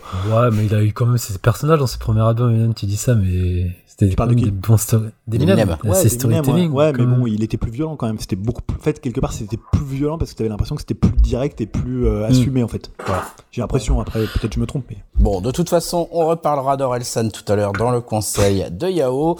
Euh, en attendant, news, news, de, news de Jérémy, euh, pour terminer sur la partie news avant la partie musicale. Euh, Jérémy, la news, tu disais en intro, ça va parler de cinéma. Hein. Ouais, ouais, ouais, puis c'est news presque. Enfin, débat, non? Peut-être que je me suis dit, on aime le cinéma, on aura peut-être en fin de cette news des conseils à apporter, peut-être au CNC, peut-être. je me disais, Dim, il a tout à donner là, c'est le moment où, où peut-être. non, non, non, mais alors je vais revenir Il effectivement. A du temps, je veux dire. De quoi? Il a du temps. L'enfoiré celui-là. C'est déjà euh... beaucoup, hein, de donner du temps. Qu'est-ce que t'as signé? Rien, j'ai du temps à donner aussi au CNC, moi. Euh, je peux faire ma news ou on parle de Dim qui a le temps là? C'est quoi le bordel là? Il a le temps et l'expertise cinéma en plus. C'est ça, ok. Euh... Donc non, je vais revenir sur effectivement, bah, le cinéma connaît une nouvelle période très difficile hein, euh, en France et on verra aussi un petit enfin aussi aux États-Unis et ailleurs, euh, depuis la fin de la pandémie de Covid, avec une baisse moyenne en gros de 30% euh, depuis le début de l'année, de cette année 2022. Alors je sais que Julien aime bien les chiffres, alors je vais trouver quand même des chiffres parce que je sais que ça c'est c'est croustillant toujours hein, pour lui. on va prendre pour exemple, le mois de septembre, les salles de cinéma ont fait 7,38 millions d'entrées, alors que l'année dernière, on comptait 9,31 millions. Mais surtout, si on, prend en compte la dynamique exponentielle qui existait depuis le 2014, pour atteindre un point culminant avant le Covid en 2019 avec 213 millions d'entrées dans les salles françaises, bah là, on est vraiment loin du compte. Euh, pour cette année, après 9 mois, nous sommes en gros à 104,97 millions hein, de... Ouais, Julien ah est-ce, que, est-ce que ça compte les films que Yao a en retard? Parce que je pense que si Yao va voir les films, il va peut-être refaire basculer euh, les entrées cinéma de l'autre côté. Hein. C'est alors euh, selon. Alors attends, je regarde dans mon oreillette, on me dit que oui parce qu'on compte les 6 mois de décalage de Yao. Donc, euh, donc il faut compter. Alors ça fait 104,98 millions de spectateurs. Excusez-moi. Donc pour rester dans les pourcentages et tenter de comprendre les raisons de cette sombre période dans les salles obscures, hein, euh, euh, il y a une étude du CNC hein, qui était pas mal, hein, euh, qui montre qu'en gros, alors pour essayer de comprendre tout ça, c'est que 38% des personnes interrogées disent que la baisse des fréquentations bah, était liée à une perte d'habitude. Ouais. 36% la perception du billet trop cher, 26% préféraient un autre support de diffusion, particulièrement, bah, vous en dotez, hein, les plateformes, parce que c'est quand même bien aussi d'être chez soi, alors que 23% euh, parlaient d'un manque d'intérêt dans les films proposés. Mais justement, ce que je trouve intéressant, c'est que c'est un ressenti, et souvent le ressenti, c'est pas forcément la réalité. Je sais pas ce que vous en pensez, c'est les gens ce qu'ils pensent, mais objectivement, si on cherche un peu l'objectivité dans tout ça, on s'aperçoit qu'aux États-Unis, on retrouve un peu la même baisse d'environ 30% qui indique que, cette généralisation du, qui a une vraie généralisation en fait du délaissement des salles au cinéma. Hein. C'est pas que de chez nous, c'est un petit peu partout. Euh, en revanche, alors si on vient sur la France, il y a quand même un équilibre, euh, un équilibre stable concernant la part de marché des films français et des films américains, avec 20 points en gros de différence entre euh, entre les, entre les, bah, les gros films, hein, euh, si on parle de Maverick, euh, Top Gun, on est à 6,6 millions d'entrées. Euh, et, les films qui suivent, en fait, les plus grosses sorties, ça va être des films américains, des suites, du Marvel, etc. Et cette année, par exemple, on a 6 films français qui ont dépassé la barre d'un million. voilà. Donc, donc on, a, on a un équilibre qui est pas pas forcément très flatteur, mais il y a un équilibre quand même qui reste et qui est toujours un peu le même, avec par contre cette année euh, plus de films autres qu'américains, donc des films anglais, espagnols, etc., qui étaient plus importants. Ouais, Yao? Euh, Nope, il a marché ou pas? Et tu sais pas, il est Euh, pas Nope, il a pas mal marché. Il me semble qu'il a Ouais. pas trop mal marché. Surtout aux. États-Unis. Euh, on aura compris que bah, le problème, bah, vous doutez bien que c'est pas un problème, c'est un problème qui est multifactoriel. Alors, euh, y a, vais citer des gens comme Vincent Lindon qui a dit qu'il y avait trop de films, pourquoi pas. Donc les acteurs ils se plaignent du nombre de films. D'autres pensent que bah, c'est plutôt la qualité des films qui est en deçà. Euh, Il y en a qui parlent du prix du billet qui est évidemment un peu cher pour certains. Euh, ou alors, bien évidemment, hein, que le fait que bah, les gens préfèrent les Netflix et consorts pour regarder les films plutôt que de sortir en salle. Euh, on pourrait, euh, là j'ajoute, hein, mais effectivement, quand on voit certaines scènes, certaines, euh, ouais, qui font le buzz, alors est-ce que c'est quelque chose qu'il faut généraliser ou pas? Mais allez, aux sorties des One Piece ou des Dragon Ball où ça a été le brin un petit peu dans les salles, c'est vrai que des vieux comme nous, t'as envie de te dire, ok, j'ai resté chez moi pour regarder mon manga parce que j'ai pas envie d'être au milieu de cette cohue. Ce sont des exemples, bien évidemment. En tout cas, bah, qu'est-ce que ça entraîne quoi? Ça entraîne un, collectif de personnalités du secteur du cinéma qui appelle à réunir des états généraux du cinéma quand même, parce que parce qu'il faut pour essayer de trouver une solution pour sauver le, le cinéma en France. Hein. Ouais, Greg? Oh mais là j'ai déjà envie de réagir en disant mais quelle bande de vieux cons. Enfin tu vois mais c'est vraiment c'est c'est comme nous c'est comme nous demander notre avis à nous sur euh, sur un problème qui en fait nous concerne pas parce qu'on est déjà trop vieux pour y répondre et c'est comme demander à l'Académie française d'écrire la langue française alors que c'est une bande de vieux cons qui vont tous mourir dans 10 ans et qui sont pas concernés par le futur du français. Et là c'est pareil le CNC ils sont ils vont se réunir entre spécialistes d'un problème qu'ils ont créé eux-mêmes en fait. C'est ça qui est terrible. C'est que les mecs appartiennent à ce problème-là. C'est- un problème comme tu le disais qui est multifactoriel. Ça va de la fin, mais ils, ils ont même pas réalisé que ça, ça commençait au financement même du, du, du- du cinéma en France, qui est déjà un problème. Exactement. mais j- j- Ils ont, en venir. hein, ils ils ont, ils ont un problème de conception de ce que c'est que le Ouais. cinéma. Ils ont un problème de l'acceptation de ce que c'est qu'un autre cinéma. Quand on voit Cannes qui dit que Netflix il fait que des films de merde, il y a quand même un gros problème d'évolution des mentalités. Et en fait, comment tu veux qu'ils trouvent une solution alors que même sont la base du problème, ils auront beau faire toutes les réunions qu'ils veulent, je peux te dire qu'ils vont se les mettre profond et qu'ils vont pas trouver une seule solution parce qu'ils vont même pas Ouais. regarder eux-mêmes leurs propres problèmes qu'ils ont créés quoi. Bon voilà, excusez-moi, je suis un peu énervé mais mais ça Alors on me dit dans l'oreillette qu'on a euh, perdu, euh, qu'on a perdu trois. Voilà. non, non, mais Greg, Greg, je te rejoins complètement là- là- là-dessus. Euh, déjà, effectivement, enfin, si on, je vous poserai la question de ce que vous en pensez, bien évidemment. Je suis assez d'accord euh, d'aller se plaindre et de faire à, mort Louis Croix Bâton en disant ça va pas, etc. En, s'appuyant sur des choses euh, séculaires et sans vouloir bouger les choses. C'est comme tout, euh, on veut changer plein de choses, mais dès qu'on veut les changer, on n'y touche surtout pas parce qu'il y a cette espèce de, les cahiers du cinéma, les trucs, les machins, on ne touche pas au cinéma français, ça fait peur. Mais c'est vrai que tu as raison, quand on voit par exemple, pourquoi pas pousser un modèle à la française un peu plus moderne, pousser peut-être les créations originales qu'on veut faire quand on voit la difficulté, enfin on en a parlé, de, que ce soit dans les séries, etc. Tu fais, alors il y avait le problème de Netflix aussi, mais, mais, mais, mais souvent tu fais un premier film et euh, et et et t'as des t'as un cahier t'as un, ca- un cahier des charges à respecter si t'as pas euh, un petit peu de cahier du cinéma dedans du, des, des, des relents de Truffaut des relents de, de, personnages qui doivent être euh, de, la société comment française enfin voilà il y a un côté c'est toujours le même film qu'on ressort et ça c'est vrai on n'ose pas aller un petit plus loin. Ensuite c'est vrai que pourquoi pas peut-être développer euh, je sais pas euh, regonfler les productions avec la redevance télé pourquoi pas hein, c'est une idée hein, aussi euh, en tout cas en tout cas c'est vrai que le problème alors, bien évidemment, en attendant, ce qui est-ce qui paye, c'est le CNC, donc on peut pas les mettre de côté, mais, mais, mais peut-être, euh, enfin, je sais pas ce que vous en pensez vous. Après, il y a juste une chose qui risque de changer la donne avant la fin de l'année. Faut pas oublier que, alors, aux États-Unis en tout cas, et là, je suis curieux de voir ce que ça se trouve, ça va faire un boom, parce que n'oubliez pas, il y a quand même le sauveur, le sauveur du, box-office depuis, euh, depuis 30 ans maintenant. Vous voyez de qui je veux parler, qui va arriver aux États-Unis. James Cameron, forcément, hein, qui va amener son avatar numéro 2 et qui va, ça se trouve, tout péter et qui va du coup, euh, je vous dis ça, puis mon, ma, ma news, elle va être complètement obsolète dans quelques mois parce que bah, forcément, il va, il, va tout, il va tout regonfler. Et ouais, ouais, Dim, tu voulais dire? Euh, juste, je sais pas pourquoi, j'ai un pressentiment qu'il fera moins bien que euh, Top Gun Maverick euh, Ah, Avatar 2. ouais, peut-être. J'espère me tromper, mais Yao? Euh, mais, mais la ressortie du premier, je crois que ça avait cartonné. Hein. Ouais, ça a bien marché. dernièrement. Ouais, ça a bien marché. Surtout sur un temps limité comme ça. euh, Ouais, donc euh, je pense que le 2, enfin, contrairement à Dim, je pense que ça va encore plus cartonner. ouais. Je suis plus, sur- je suis très confiant là. Ouais, en même temps, bah, Top Gun Maverick marche vraiment bien. hein. Euh, Par Ouais. exemple, en France, c'est un film qui a. Je crois que c'est le blockbuster euh, peut-être numéro 1 cette année. Hein. Mm. Enfin, faudra voir- oui, oui, largement. hein. Non, c'est pas. Spider-Man, non? Non, non, non, c'est Top Gun. Hein. Ah ouais? En tout cas, voilà, je sais pas ce que vous en pensez. C'est quand même triste parce que. Alors, triste oui et non, parce que c'est comme tu disais, Greg, c'est aussi une évolution. Est-ce que les gens veulent se Ouais, retrouver? Est-ce sont, qu'ils veulent autre ils sont- chose? ils sont pas prêts à la faire parce que voilà, comme je disais aussi, tu vois, est-ce qu'ils vont se poser la question même des écoles de réalisation en France, de la FEMIS Est-ce qu'ils vont se poser les, les questions de les fils d'eux, les filles d'eux qui sont déjà euh, euh, peuplades incroyables dans la, la scène des réalisateurs et des acteurs français? Euh, où, où en gros, bah, si tu veux réussir dans ce milieu-là en France, il faut être fille d'eux ou fils quelqu'un. Euh, Est-ce qu'ils vont se poser tout ce genre de questions, de savoir pourquoi ça marche plus là actuellement? Bah non, ils vont pas se le poser.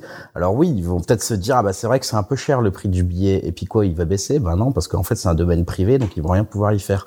Et euh, en fait, enfin, je, je vois pas où ils veulent en venir, quoi. Je vois pas où ils veulent en venir. Il y a un moment, il faut aussi savoir regarder la vérité en face. Un abonnement d'un mois à Netflix, ça coûte moins cher qu'une seule place de cinéma, quoi.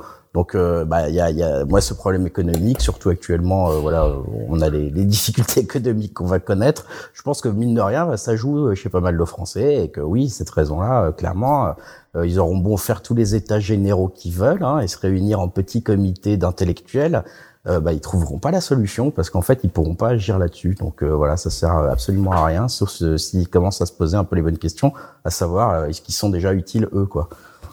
Voilà. Est-ce que toi Julien tu voulais réagir? Excuse-moi. Euh, ouais, moi j'ai pas forcément la même vision des choses. Je, pense pas que la qualité des films. Alors, pour parler du cinéma français, je, je distingue quand même le cinéma français du cinéma euh, américain ou mondial. Je pense pas que les films français soient moins bons qu'à une époque. Je pense ce qui s'est passé après le Covid, c'est qu'aujourd'hui, bah, les, les salles de cinéma, elles ont beaucoup plus de problèmes pour faire revenir les gens de plus de euh, 30, 40, 50, et que en fait le cinéma français, il s'adresse plutôt à ces gens-là. Alors peut-être que c'est un problème aujourd'hui de ce cinéma-là parce qu'il est plus du coup du tout en accord avec ce que euh, est le public qui vient en salle, qui est plutôt aujourd'hui un public jeune, mais on voit que quand il y a des films, alors euh, par exemple, je sais pas, euh, Top Gun, Spider-Man, qui sont plutôt des films pour un public plus jeune, bah sortent, ça fonctionne et les gens vont en salle, donc c'est pas forcément un problème que les gens veulent plus y aller, mais je pense qu'il y a une catégorie de personnes qui post-Covid ne vont plus au cinéma. Et le deuxième facteur, c'est quand même, je pense que les, les plateformes, moi je suis pas du tout euh, anti-plateforme, et euh, tu vois, on a toujours parlé ici de, euh, du cinéma de plateforme et du cinéma de... du cinéma comment euh, en salle. Mais pour le coup je pense que en fait il y a il y a quand même un problème avec de, de temps. En fait les gens ils peuvent pas à la fois voir leur voir aller sur Netflix et après aller au cinéma. Donc voilà c'est pense qu'il y a ce facteur-là. Le prix du billet, alors peut-être dans une aujourd'hui dans une un moment où euh, euh, on est quand même dans une société où ça devient de plus en plus compliqué, ça peut être un, un, un problème. hein. Ça, je n'arrive pas forcément à mesurer l'impact que peut avoir le prix du billet. Dis-moi, tu voulais, tu voulais ajouter? Ouais, alors déjà, euh, pour revenir à- sur ce que disait Julien, euh, contrairement à ce qu'il peut penser, bah, je travaille quand même. Je plaisante. je travaille entre Je 35 plaisante. et 40 heures par semaine, donc euh, voilà, je peux pas toujours regarder des séries et des films. Et C'est vrai que bah, euh, je commence un petit peu euh, à me surprendre des fois, à privilégier, à me dire, surtout là, euh, que cette rentrée, je trouve que cette rentrée, elle est complètement maboule niveau série. Euh, on a House of Dragon, bah, c'est déjà une heure par semaine. Seigneur des Anneaux, une heure par semaine. Euh, niveau des animés, mais c'est une, folie pure euh, où il y a tellement de nouveautés, et des trucs vraiment qui ont l'air trop bien. Donc euh, voilà, c'est 20 minutes par-ci, 20 minutes par-là. Bah des fois, voilà, on a que 24 heures dans une journée, il faut faire des choix. Et des fois, le cinéma, moi avant, j'hésitais pas une seconde, hein, j'allais quand même plus souvent au ciné. Et maintenant, je me surprends à me dire. Oui, bah celui-là, dans six mois, il sera sur Canal. euh, Je vais peut-être rester chez moi parce que là, j'ai le dernier épisode de Stranger Things à regarder. Il y avait tellement de suspense, j'ai envie de voir la suite ou des choses comme ça. Euh, je parle même pas encore des jeux vidéo aussi, voilà, qui nous bouffent un temps monstre. Euh, les plateformes qui Et, et diffusent Dim, de plus en plus de choses. qui, qui se rapproche du cinéma aussi, quelque part, parce que les scénarios, c'est bête, mais c'est de plus en plus cinématographique aussi, quoi. Bah si, ouais, si je disais Stranger Things, c'était pas pour rien non plus. Hein, avec le, de- le dernier épisode, c'était un vrai film, quoi. Il durait 2h20 déjà. Euh, et puis aussi, alors moi je sais pas, c'est, enfin c'est peut-être un truc vraiment à titre personnel, mais avant ce que j'aimais bien faire, moi c'était peut-être euh, m'enchaîner deux films à la suite. Et je trouve que depuis qu'il y a la réouverture des cinémas, euh, depuis les, histoires de Covid, euh, il y a plus d'horaires arrangeants. Avant, euh, je trouve que les films se chevauchaient bien, on pouvait enchaîner euh, plusieurs séances à la suite. Maintenant, c'est impossible. C'est euh, c'est vraiment dur, j'y arrive plus. euh, je suis obligé d'aller voir un film à la fois, et ce qui me saoule un peu parce que j'habite pas forcément tout près de, de certains cinémas que je fréquente. Euh, surtout qu'on oublie que maintenant on vit dans le monde un peu à la Mad Max où euh, avoir euh, une goutte d'essence c'est hyper compliqué. Donc je pense que ça aussi ça va pas forcément aider au niveau des fréquentations des salles. Donc euh, ouais, tout ça mis bout à bout, euh, c'est un peu dur. Et aussi je reviens aussi sur ton exemple. Par exemple, moi je suis un gros fan de films d'horreur. Et là euh, cette semaine il y a Halloween euh, Ends, je crois que c'est comme ça que ça s'appelle, ou Halloween Kills, je sais plus, qui est sorti au cinéma. Mais euh, bah je vais attendre la sortie euh, en- sur Canal parce que je sais que les films d'horreur maintenant c'est plus possible c'est la foire, il y a tout le monde qui gueule pendant le film. Enfin voilà, ça m'intéresse plus de voir ce genre de film au cinéma, par exemple. Espèce de vieux. Bah, Après- écoute, bah, en parlant de vieux, je te laisse la parole. Eh ben, ouais, j'assume. Non, mais après, je, je suis d'accord avec toi, mais pas sur tous les points, notamment. Euh... Enfin, non, c'est plus Grégoire qui disait on a des plateformes et tout, mais je suis quand même désolé. euh, Pour moi, il y a quand même un fossé entre la qualité d'un film et, et la qualité. T'es pas d'accord avec moi, Jérémy, mais sur Oui, certaines je- je- plateformes, je dirais après, franchement, il y a des films. euh, je, je- je suis désolé, j'ai pas vu un équivalent de Top Gun, Top Gun Maverick euh, sur une plateforme pour l'instant. J'ai pas vu l'équivalent d'un Everything sur une plateforme, même si on aime ou pas le film. Tu vois, il y a des films, franchement, j'ai pas vu euh, autant d'équivalent sur, sur des plateformes. Donc, tu dis que les plateformes, c'est plus pratique. je, je, je suis pas convaincu par cet argument. Après, pareil, en termes de prix, c'est quand même un coût. Et, et, pas, et le prix du cinéma, vu tout ce que les gens ils se, ils se prennent à côté comme tarif, je pense que c'est- pas trop cher par rapport à d'autres activités. Mais après, ça, c'est mon point de vue de, de niche, entre guillemets, qui, qui aime le cinéma. Mais Ouais. après, je rejoins Ouais, aussi pour une sur, famille euh, aussi, c'est un peu différent. Tu vois, pour une Ouais, famille, ça et peut c'est- vite bah, monter non, sur un coup. euh, Pour les podcasts, là, on en rigole, mais Et- je rejoins Dim pour le... attention. Attends, j'ai pas terminé. Ah, bah, excuse-moi, On- on- excuse-moi. on- je rejoins Dim pour le, pour le temps, parce qu'on en rigole pour, les, pour voir les films, mais moi, c'est de plus en plus compliqué aussi de, de se caler une séance, comme tu dis, et c'est à des heures pas possible par moment. En plus, si le film il dure 2h30, en général, ça va être vers 21h, ou soit 17h, 21h, donc c'est des heures bâtardes, donc c'est bien galère euh, à caler. Ouais. Tu veux dire, Jérémy Non, Dim, vas-y, vas-y, je t'en prie, tu voulais peut-être rebondir sur ce qu'il disait. Ouais, non, je, je voulais rebondir sur ce que disait Yao. euh. Alors, je suis d'accord avec toi, Yao. Un niveau film, euh, c'est sûr que sur les plateformes, on n'a pas d'équivalent euh, de Top Gun Maverick ou euh, de gros gros blockbusters. Mais je suis quand même désolé. Enfin là, on sort un peu du cadre du cinéma, mais dans les séries, euh, je trouve que ça régale tellement. Mm. Tu prends un House of Dragon ou un Ring of Power. Alors, on pense ce qu'on veut de ces deux séries-là. Mais visuellement, euh, moi, je m'en prends plein la tronche Ouais, mais- toutes les semaines, euh, peut-être bien plus que certaines fois au cinéma. Hein. Ouais, mais t'en as. C'est deux, deux séries sur combien aussi Tu vois, qui ont des budgets de malade. Alors que je trouve que le cinéma, en plus, moi j'aime bien le cas du cinéma, c'est pas la même chose que Ouais, quand mais ça dans se généralise de plus chez en toi.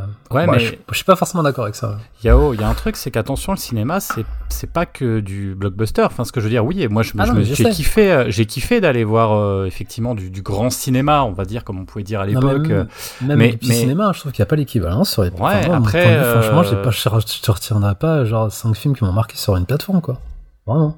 Comparé à ce que je vois au cinéma. Enfin, c'est mon point de vue. après. Et je- j'ai pareil, le cinéma, quoi, que ce soit blockbuster et petits films, j'aime bien aussi les cadres, faire la démarche d'aller dans une salle, euh, de voir un film sur un grand écran, quoi. C'est un à voir, rien à voir avec ton salon, sauf euh, celui de Julien où il y a un ré- rétroprojecteur qui fait toute la salle de son appart, mais c'est vraiment, pour moi, c'est vraiment deux, deux endroits différents. Enfin, après, voilà.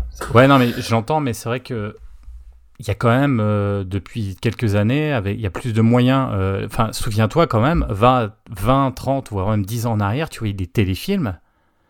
Là, tu sentais quand même toujours, le téléfilm. Ouais, non, mais je veux dire, tu toujours. sentais, là, tu sentais quand même le téléfilm. euh, voilà, il y avait un côté. euh, pff, c'était quand même dur, quoi. Tu, euh, là, je trouve quand même qu'il y a un effort. J'en reparlerai tout à l'heure dans mon conseil, que ça soit. Alors oui, les séries. Je pense que c'est surtout au niveau des oui, séries. alors, sur les séries, moi je te parle, si on parle en termes de films, ouais, mais, mais, mais maintenant, les séries, avant, avant la série, tu pouvais pas rivaliser, euh, même de la Oui, science-fiction, etc. Tu ne pouvais pas rivaliser avec un film parce que tu n'avais pas les moyens, parce que parce que c'était très compliqué. C'était quand même toujours un peu cheapos, une série, même si elle était top.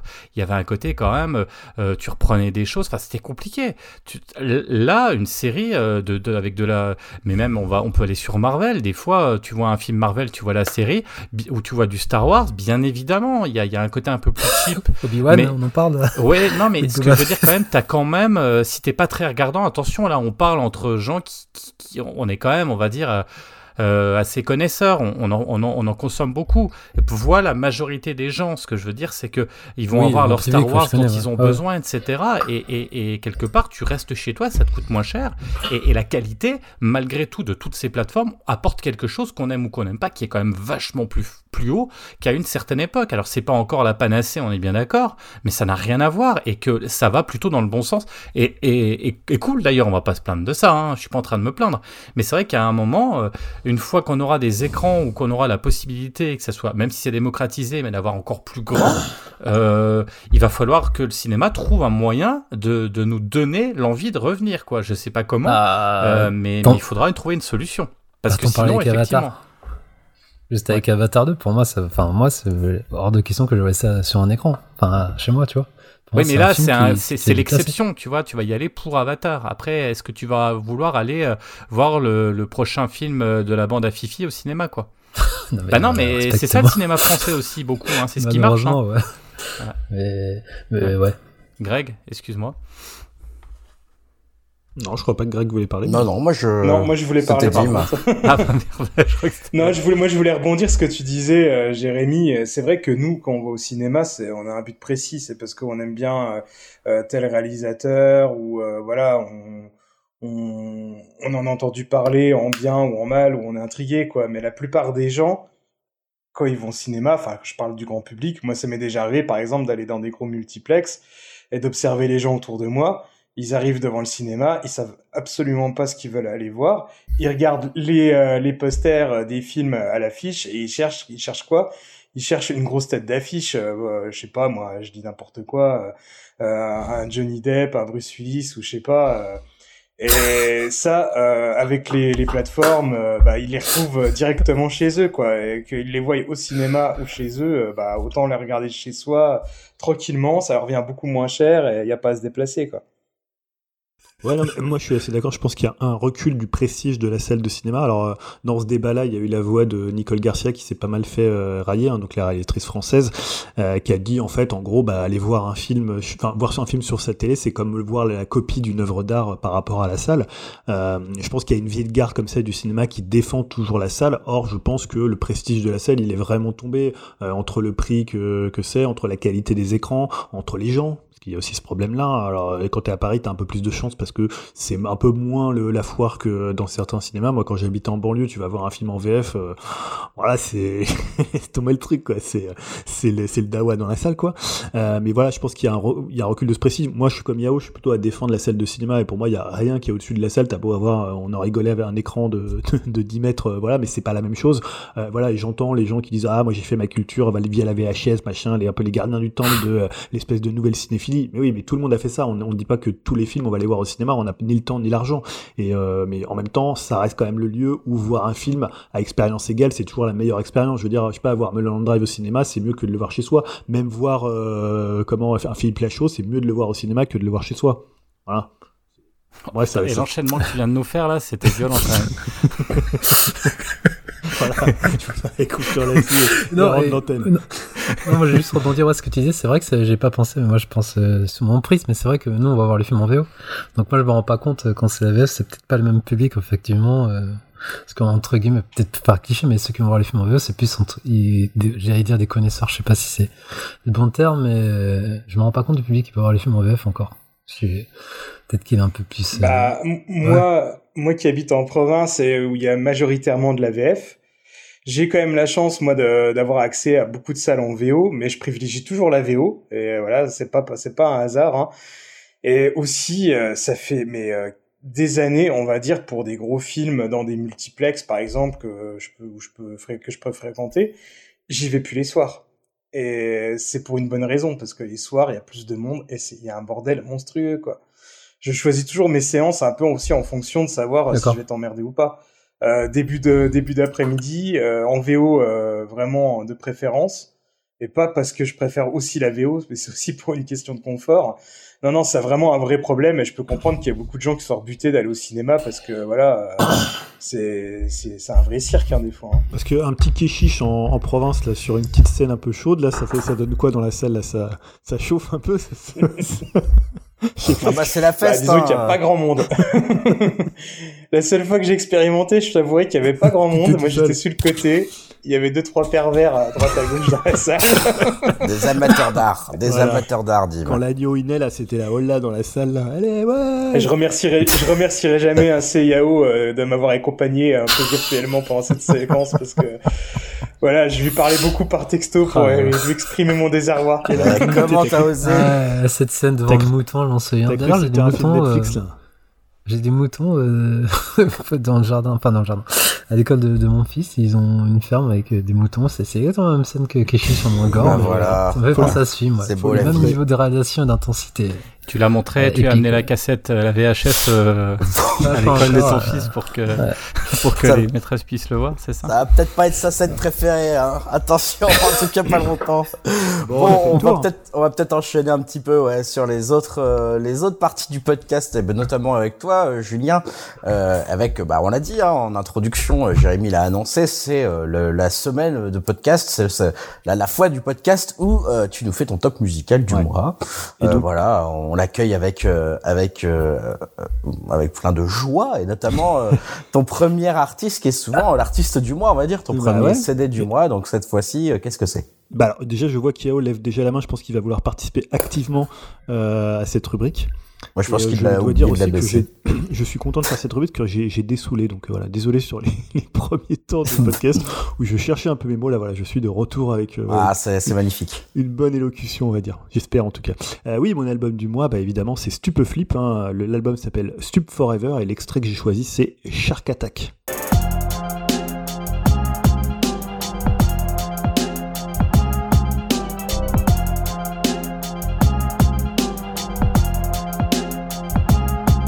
Délivre un son d'une grande puissance, j'y pense depuis mon adolescence. Tu peux checker en toute confiance pour t'échapper de leur inconscience. Tu te sens toujours en liberté quand la musique plane à tes côtés. Pas de faux semblants, pas de mauvaise foi, comme dans le regard d'un avocat. Les gens sont durs comme un bloc de fer, mais je coupe le son dans ma bête de four. Y a pas d'aigreur dans les cimetières, pas de violence dans les commentaires. J'ai construit des mondes souterrains pour éviter les boîtes crâniennes. J'ai fait de l'art contemporain seul sous une pluie diluvienne.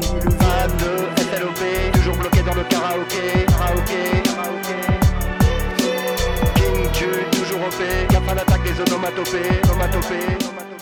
Voilà, c'est le retour de la rubrique euh, pour le mois de septembre, hein, parce que j'avais pas fait euh, juillet et août. Il y avait quand même des choses intéressantes en juillet, on en a parlé lors des, euh, émissions. Euh, donc voilà, Stupeflip, un nouvel album, 5 ou 6 ans depuis euh, le précédent, je crois que c'était euh, Stupvirus, ça doit faire peut-être 5 ou 6 ans. Euh, bah, pour moi, c'est vraiment une très bonne surprise. Hein. Non pas que Stupvirus, c'était un mauvais disque, mais je trouve que bah, Stup Forever, il est vraiment au-dessus. Euh, je trouve que c'est vraiment même l'un des meilleurs albums de Stupeflip. Et surtout, bah, c'est un album très personnel de King Ju, euh, qui renoue avec l'esprit des premiers disques. Hein. Il y a facile euh, 20 ans, hein. pour le coup, encore une fois, ça nous rajeunit pas. Euh, bah, Stupeflip, c'est quoi En fait, pour ceux qui connaîtraient pas, s'il y en a encore, c'est un groupe euh, français de, rap, de rock, de punk, de pop, un, de pop, un peu tout ça à la fois, entre les Beastie Boys et euh, pour le côté un peu euh, rap, euh, un peu énervé, rock rap un peu énervé, et les résidentes hein, pour le côté hum, perruque, enfin pas perruque, mais masque et un peu grimé. Et surtout, bah, c'est presque un concept, hein, voire une religion, presque une manière de voir le monde. Et en gros, bah, concrètement, c'est Julien Barthélemy, hein, et est King Ju, avec, alors il y a, on va dire que le crew, comme ils appellent, euh, il y a plus ou moins trois membres, avec donc euh, King Ju qui est un peu la, tête pensante, MC Salo et Cadillac. Euh, mais surtout, bah voilà, c'est plein d'entités qui sont incarnées par, Julien Barthélemy autour de tout ça. Alors on peut citer par exemple Popip, ou là, euh, par exemple, dans le dernier album, on a King Ja, hein, la version reggae de King Ju. Alors voilà, il a toujours été très fort pour trouver comme ça des, euh, entités qui vont incarner euh, euh, le crew à l'intérieur de- des, albums. Alors, ce qui est un peu compliqué à dire, c'est qu'est-ce qui fait un bon disque de Stupeflip Parce que je trouve que tous les albums sont bons d'une certaine manière, mais évidemment, on peut quand même établir un classement. Bah, je trouve que c'est un peu l'équilibre qu'il peut y avoir entre les morceaux qui tabassent, hein, les côtés un peu banger, euh, les interludes, les morceaux où il va parler, où il va un peu poser le, lore, on va dire, euh, de Stupeflip. Euh, les morceaux un peu plus pop, hein, qui sont incarnés par Popip. Les bizarreries électro, il y a souvent deux trois morceaux comme ça par album. Et les anecdotes racontées, hein, les trucs qui cachent un peu à l'intérieur des albums.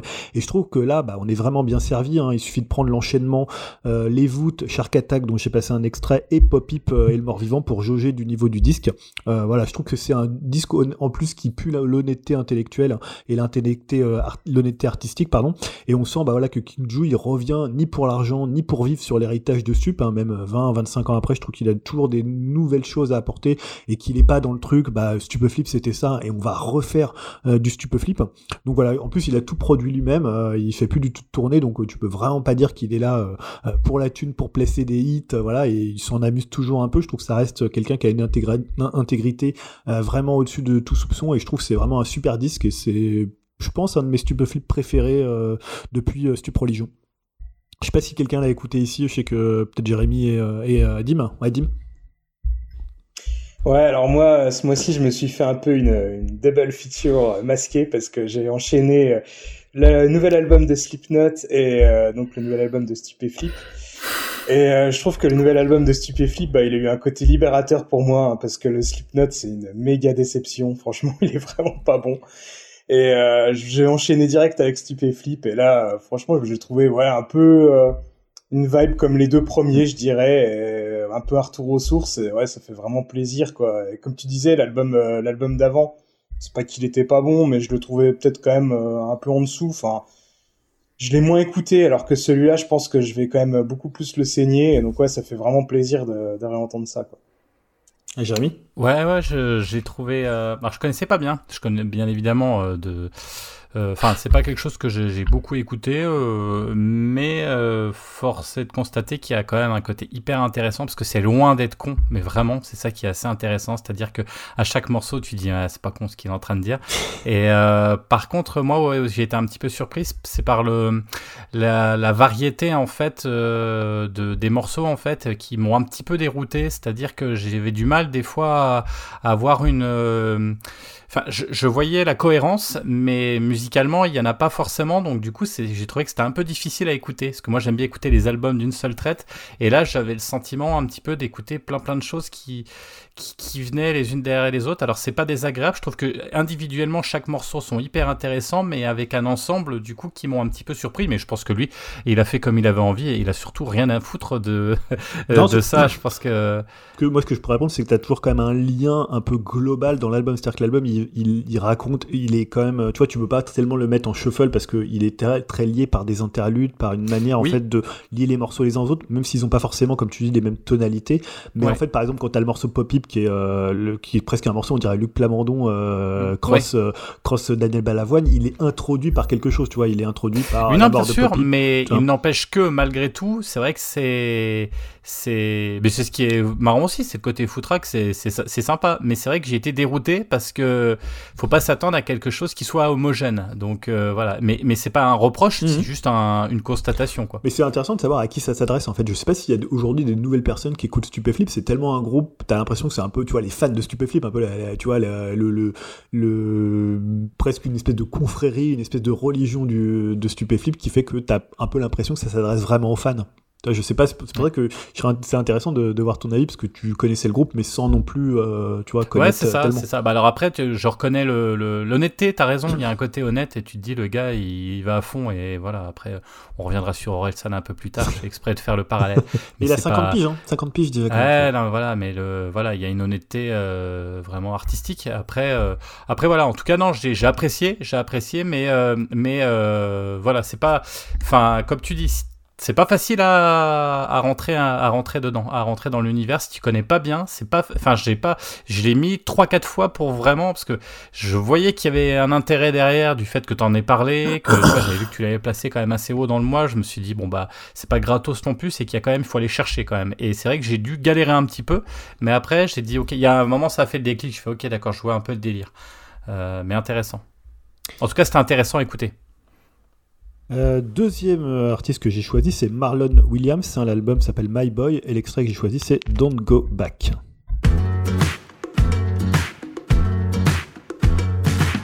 One in the morning when the mood started shifting, all the night moves coming out. Conversation you could do without your both of. She's got her finger in her mouth, and you know what that's about. Tell you what you already know if you got something to uphold. You don't let the devil leave you low, you're dynamite. And I know you think you might, but don't leave yourself tonight. Don't go back to the party, everybody. Thinks they know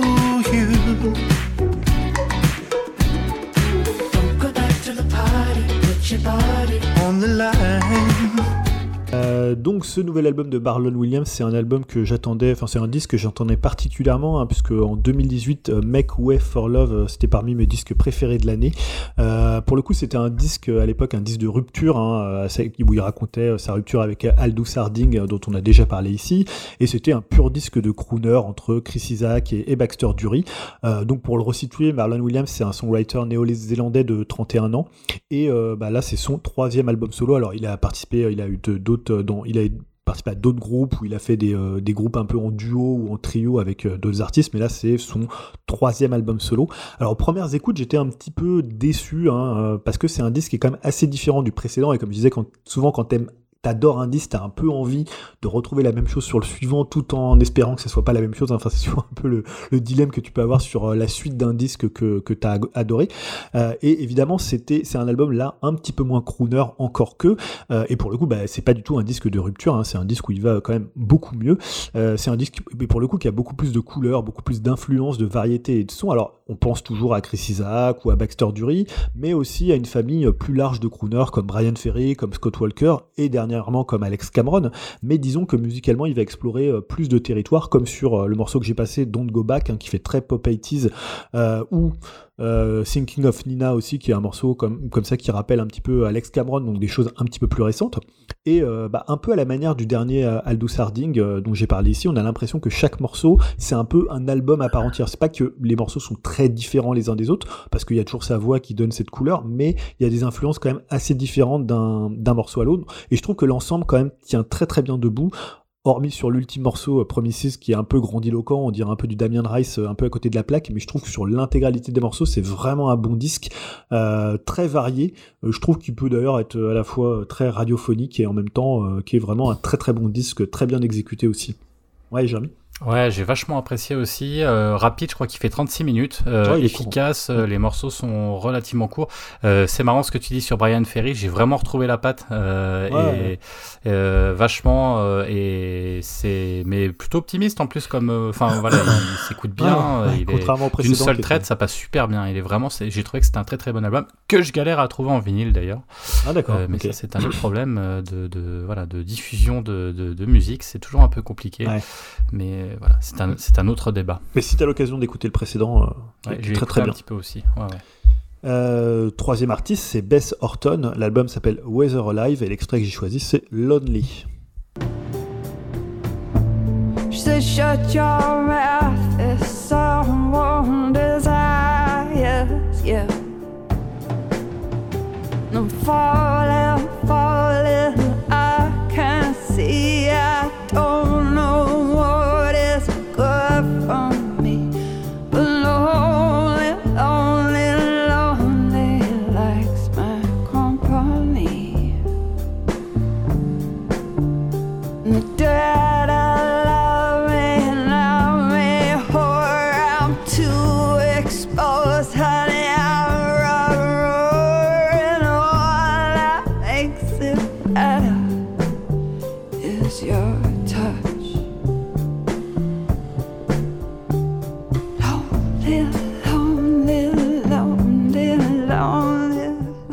Bess Horton, c'est une songwriter britannique qui a aujourd'hui, je pense, euh, une cinquantaine d'années et que perso, bah, j'avais découvert à la fin des années 90 avec un disque euh, assez, assez superbe. Hein. C'est un classique un peu des années 90 et, toujours sa, sa, voix qui était déjà splendide à l'époque, qui s'appelle Central Reservation et qui lui avait valu d'ailleurs un Mercury euh, Music Prize. Et euh, alors après, il y avait eu Daybreaker que j'avais plutôt apprécié, mais en fait depuis, bah, je crois que j'avais pas écouté un seul album de Bess Horton. Je pensais même qu'elle avait arrêté la musique. En fait, euh, c'est un peu le truc. je sais pas. J'en entendais pas trop parler. Euh, on me la proposait pas dans les recommandations euh, Spotify puisque c'est quand même un peu postérieur à, mes écoutes CD. Donc j'avais l'impression qu'elle avait disparu. Donc là, bah, j'ai vu que j'ai lisais des chroniques dessus et puis j'ai vu que le disque sortait. bah, j'ai cru, comme je disais, un retour alors qu'en fait, bah, elle est jamais partie puisqu'elle sort un disque depuis les années 90 tous les 5-6 ans. Donc euh, voilà, elle sort pas des disques non plus euh, tout le temps, donc elle a une actualité euh, souvent un peu restreinte entre les albums, mais pour le coup, elle est quand même assez productive.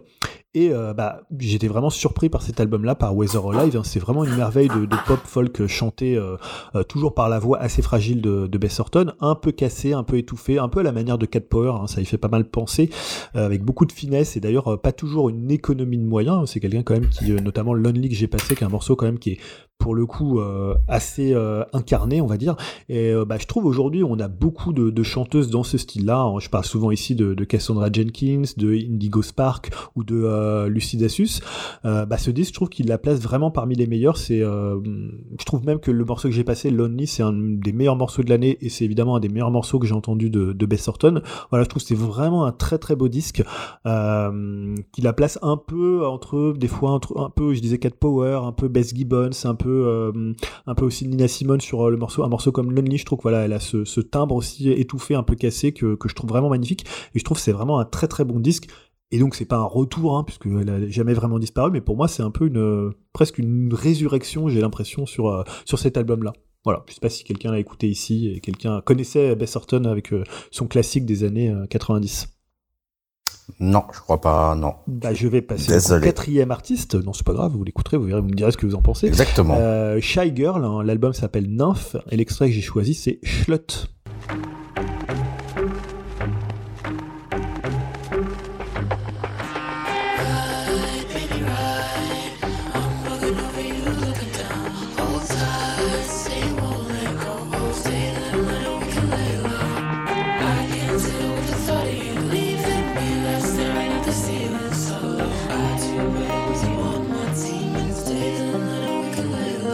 Woke up feeling like a slut, yeah, I like that. Hit a couple guys that can cut, I'm a bad bitch. Low down, dirty when I like, and I like it, yeah. Tell you what I want, I better find you here, ready and waiting and willing to keep me entertained twice nightly, weekly. Body right, pussy tight, you can try it easy. Never mind, I'm fucking with myself. Euh, donc un premier album, hein, j'aime bien souvent mettre en avant euh, des artistes. Alors c'est pas une jeune artiste, hein, elle est jeune, elle a 29 ans, mais on va dire que en termes de musique, hein, on peut arriver beaucoup plus jeune dans la musique. Euh, de son vrai nom, euh, Blaine Muise. Euh, donc euh, Nymph, c'est le premier album de Shy Girl. Euh, après un EP en 2018 et pas mal de singles et de featuring avec notamment Arca et euh, FK Twings. Euh, alors je trouve que c'est vraiment un premier disque intéressant et aventureux qui a, on va dire, un pied dans les années 90-2000, donc dans l'électropop, le trip-hop, le, UK garage et, la trance, et l'autre pied dans un présent, on va dire, assez avant-gardiste, hein, qui, irait de bah, d'une famille, euh, je citais Arca, mais il y a aussi Sophie euh, qui est décédée il y a, un ou deux ans, euh, qui a un peu à voir avec tout le mouvement hyper pop, hein, cette manière de mêler, de mêler musique populaire et expérimentation en mécanisant euh, les sons et les voix, en robotisant un peu euh, tout ça. Euh, D'ailleurs, ça m'a parfois fait penser, euh, pour ceux qui connaissent le groupe euh, Crystal Castle, qui avait cette manière aussi de robotiser, de trousser un peu la pop et les, les claviers pour faire une musique angoissante et, et grandiloquente. Là, par exemple, sur le morceau Firefly, je trouve que ça rappelle un peu ce que faisait Crystal Castle. Il y a un peu voilà cette même volonté chez Shy Girl en mêlant une électronique d'avant-garde et des, à des sons, un phrasé et des textes plus sexy, plus hip-hop et R&B, comme sur Schlut que j'ai passé, Gucci Time ou Nike. Euh, bah, en fait, c'est pas étonnant quand on lit un peu les influences qu'elle revendique. Hein. Elle cite Björk, elle cite Afex Twin, elle cite Madonna et elle cite Maria Carey. Donc on voit un peu le, grand écart qu'il pourrait y avoir entre une musique euh, assez populaire, une musique très directe, très rentre dedans, et toute la veine un peu expérimentale que peuvent avoir, euh, en, que peuvent avoir eu en son temps des gens comme Afex Twin ou des gens comme euh, comme Björk. Et bah, je trouve que c'est un ce que j'aime bien dans l'album et ce qui m'a assez impressionné, c'est qu'en fait l'expérimentation, je trouve ça, enfin faire de l'expérimentation, par exemple, on l'a un peu chez FK Twins que moi j'aime pas beaucoup. Hein, je sais que sur le forum il y a pas mal de gens qui aiment bien FK Twins. Moi je suis pas très fan parce que je trouve c'est un peu de l'expérimentation pour de l'expérimentation et je trouve que elle justement c'est toujours au service de l'efficacité. Je citais- le morceau euh, Nike ou le morceau euh, Schlut que j'ai passé euh, et je trouve c'est aussi efficace sur un, tu vois, tu l'écoutes presque un peu radiophonique ou un peu chez toi et en même temps ça peut fonctionner en club. Je pense à un morceau comme Poison. Et voilà je trouve que c'est une belle surprise pour un disque qui est assez court mais qui est vraiment très très riche. Et euh, voilà je trouve qu'elle arrive à être dans les, les, deux pieds un peu dans le même univers dans une musique très directe très euh, physique et en même temps expérimentale et, euh, et un peu plus recherchée. Et je trouve qu'elle y arrive très bien. C'est vraiment une très bonne surprise de, de cette année et dernier euh, album que j'ai choisi, c'est The Black Angels. L'album s'appelle Wilderness of Mirrors et le- l'extrait que j'ai choisi, c'est History of the Future.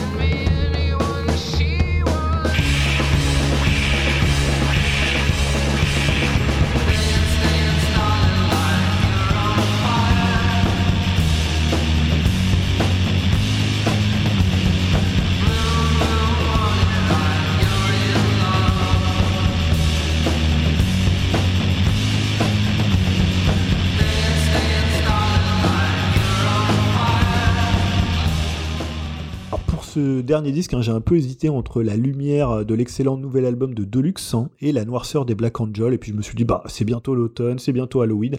Donc j'ai choisi les Black Angel avec leur sixième, je crois, sixième album ou septième album. Euh, je m'y perds un peu vu que le groupe existe déjà depuis pas mal de temps. Euh, donc Wilderness of Mirror. Hein, euh, et je crois pas que je l'ai choisi aussi parce que je pense pas qu'on ait déjà parlé ici des Black Angel pour le coup. Euh, donc c'est un groupe Aujourd'hui, on pourrait presque dire qu'ils sont cultes. C'est un groupe texan d'Austin. D'ailleurs, c'est un groupe aussi qui a créé un festival. Hein. C'est pas si souvent qu'un groupe crée un festival et euh, presque l'incarne à lui seul. Alors, qu'est-ce que c'est les Black Angels? C'est un quintet qui s'est formé euh, au début des années 2000 et qui a commencé à enregistrer, euh, enfin, à sortir cet album à la moitié des années des années 2000. hein. Je crois que c'était l'album s'appelait Passover aussi, qui était un peu leur classique, en pleine explosion du roche garage psychédélique.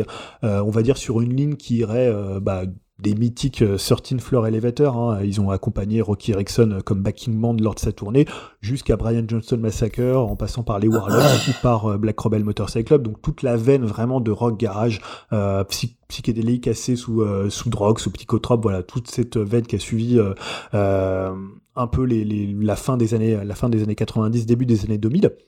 Et bah, on est toujours dans ce rock hein, sombre, je disais euh, psychotrope, euh, voilà pour un disque. Alors peut-être avec un petit peu moins d'électricité sur cet album. Euh, je trouve d'ailleurs ça leur va assez bien. Et une vibe, pour le coup, il y a une vibe peut-être un peu plus euh, années 60-70, très nuggets hein, pour ceux qui connaissent cette compilation qui avait été sortie en son temps par Lenny Kay, hein, le, le, le, membre de, de Patti Smith Group. Bah, il y a toujours des riffs très lourds. hein. Le morceau que j'ai choisi, Story of, Future, j'allais dire Violence, on n'en est pas loin. Empire Fall- Falling aussi, qui a ce côté très très lourd, côté mur du son un peu, mais l'ensemble, on va dire, est un petit peu plus aéré, un petit peu euh, pop, euh, psyché comme sur euh, sur Fire euh, sur Firefly, je crois, il s'appelle aussi d'ailleurs comme dans l'album de de, Shy, Girl, avec ce chant féminin français, hein, c'est Loulou Jelly de Severy Corporation pour ceux qui connaissent, et un feeling très Jefferson Airplane, ou sur le très mélancolique et mélodique The River, ou encore sur Flowers of Paracusia et son ambiance très Birds. Voilà, je trouve c'est un disque très cause quand même quelques sorties. Alors évidemment, c'est des sorties, des aérations à l'échelle des, euh, des Black, euh, des Black, euh, des Black Angel, donc ça reste toujours quand même du gros mur sonore, de, du côté très rock, rock comment psychédélique. Mais je trouve que c'est toujours pertinent. L'album dure une heure et je trouve qu'il passe très très bien. Et ben, je trouve que c'est un disque qui va bien avec avec l'automne, tu vois, avec la pluie, avec le côté un peu dark. Euh. Je sais pas si tu l'as écouté, euh, Jérémy, ou si tu connais déjà Ouais, alors, les ça- oui, alors je connais bien, mais ce qui est marrant dans l'anecdote, c'est que euh, en 2008, je pars acheter, euh, je sais pas si tu connais le, le groupe Black Mountain. Et ils avaient Ouais. sorti leur album qui s'appelait In the Future. Et euh, je me suis planté, j'avais acheté euh, du coup Black Angel parce que j'avais pas capté que. Et donc je mets cet album que je connaissais absolument pas, donc euh, 2008, tu vois, je mets ce truc. Et là, j'arrive, putain, je reconnais pas, mais et je me suis pris un peu une claque dans la tronche parce que, effectivement, comme tu dis, moi j'ai j'ai toujours été fan de musique années 70, etc. Et là, tu te prends ton espèce de chape de plomb euh, le avec son, les euh. guitares, euh, mais euh, hyper lente, la voix ou le. Voilà, à la Grateful Dead presque dans les grands moments aussi. Euh, par contre, ce que je le reproche, c'est-à-dire, j'ai- donc je me suis pris une mémorable claque euh, à- par hasard, hein, parce que c'était pas du tout l'album que j'avais acheté, mais j'étais pas mécontent. D'ailleurs, j'ai jamais racheté l'autre. Euh, et du coup, il y a eu cet album-là, le deuxième, et à un moment un petit peu de lassitude Mm. parce que je trouvais que euh, c'est du bon, c'est bien produit, etc. Mais ça décolle pas et je trouve que, mais c'est volontaire aussi, hein, c'est ce genre de musique. Mais du coup, en- comme les mélodies sont pas forcément très accrocheuses, que c'est très très chape de plomb, comme je disais, et très plombant, au bout d'un moment, euh, je me suis lassé au bout du quatrième, cinquième album. J'ai dit ok, alors il y en a un, effectivement, celui dont tu parlais tout à l'heure, il y en a un, un moment qui sort un peu du lot, qui est un peu plus pop, un peu plus, un peu plus joyeux, on va dire. Là, il retourne dans ce que je connaissais. Du coup, j'ai pas été, j'ai pas été déçu, mais voilà, j'ai, je, si tu veux, voilà, il est passé, je le mets, mais euh, je vais pas l'acheter, par exemple, parce que j'ai le sentiment d'avoir tout fait avec les trois premiers, en gros. Ah, Et c'est un petit peu ce que je leur reproche. Oui, ils ont, ils restent toujours pertinents, mais ils n'ont pas non plus des nouvelles choses à raconter, hormis ces quelques petites aérations, euh, ces côtés un petit peu plus mélodiques. Oui, c'est ça, sur certains morceaux. Mais sur une heure, on est quand Ouais. même sur une sorte de, Ouais, ouais. de, de, de choses très, son. très euh, euh, monocorde, etc. qui, Mais, mais je pense que pour les gens qui connaissent pas, c'est un bon album pour Ah, découvrir euh, Black oui, Angels. Mieux d'ailleurs que les premiers d'ailleurs Ouais, parce qu'il y a un côté mieux produit et Ouais. quelque chose de plus peut-être plus facile à écouter. Alors écoutez, effectivement, écoutez celui-ci puis après revenez sur les tout débuts et vous allez voir les tout débuts c'est quand même aussi euh, c'est brut de décoffrage. Et ben voilà. Merci. Juste, si, si, je puis me permettre, il y avait, je crois aussi ce mois-ci, le, juste euh, le Lamp Shop que Ouais, j'ai trouvé, mais très bien. juste excellent, euh, que j'ai trouvé mais, mais génial. J'adore ce, ce type. Et je trouve que là, il a fait très très fort en faisant une espèce de vrai, synthèse de tout vrai. ce qu'il avait avant, euh, entre les côtés électro, où il a osé le vocodeur euh, dans des Ouais. trucs euh, quand même. Ouais, on. Six. C'était quand même culotté pour un mec qui a une voix comme ça. Enfin bref, voilà, je me permettais juste. Non, non, mais t'as raison, t'as raison. Il était aussi dans de- mes 10 albums du, du Ouais. mois, mais évidemment, Greg Ouais. m'impose Ah, bah, que peut 5 pas. albums. Voilà. Bah ouais, ça. attends, euh, sinon on pourrait te laisser parler des heures, euh, c'est pas possible. Et Regarde-le, l'autre qui rajoute un petit conseil en scred avant la rubrique conseil là. C'est vrai, c'est c'est ça le problème avec vous, c'est que vous êtes trop passionné. Hein, on sait que c'est vos, c'est votre principale qualité, mais c'est aussi votre principal défaut, cher co-animateur. hein, parce que si on vous laissait les podcasts durerait 8 heures, peut-être qu'il y aurait des amateurs, mais moi j'ai besoin de dormir. Donc à un moment, je vous arrête. Euh, je vous demande de vous arrêter. Voilà. Et passons à la vraie rubrique conseil et je vais laisser la parole à Dim. Euh, Dim qui euh, va nous parler euh, d'un film ciné, je crois. Hein, c'est ça, Dim, que, que, que tu vas nous dont tu dont tu vas nous Ouais, parler. exactement. Je vais vous parler de Dragon Ball Super, Ah, ton- Super tu as Héros. ton Alors, micro je coupé. sais déjà que On t'entend pas, Dim, ouais. Euh, c'est où le bouton oh la vache, la tête. non, non, euh, j'ai juste mal, euh, mal appuyé dessus, ça n'a pas pris.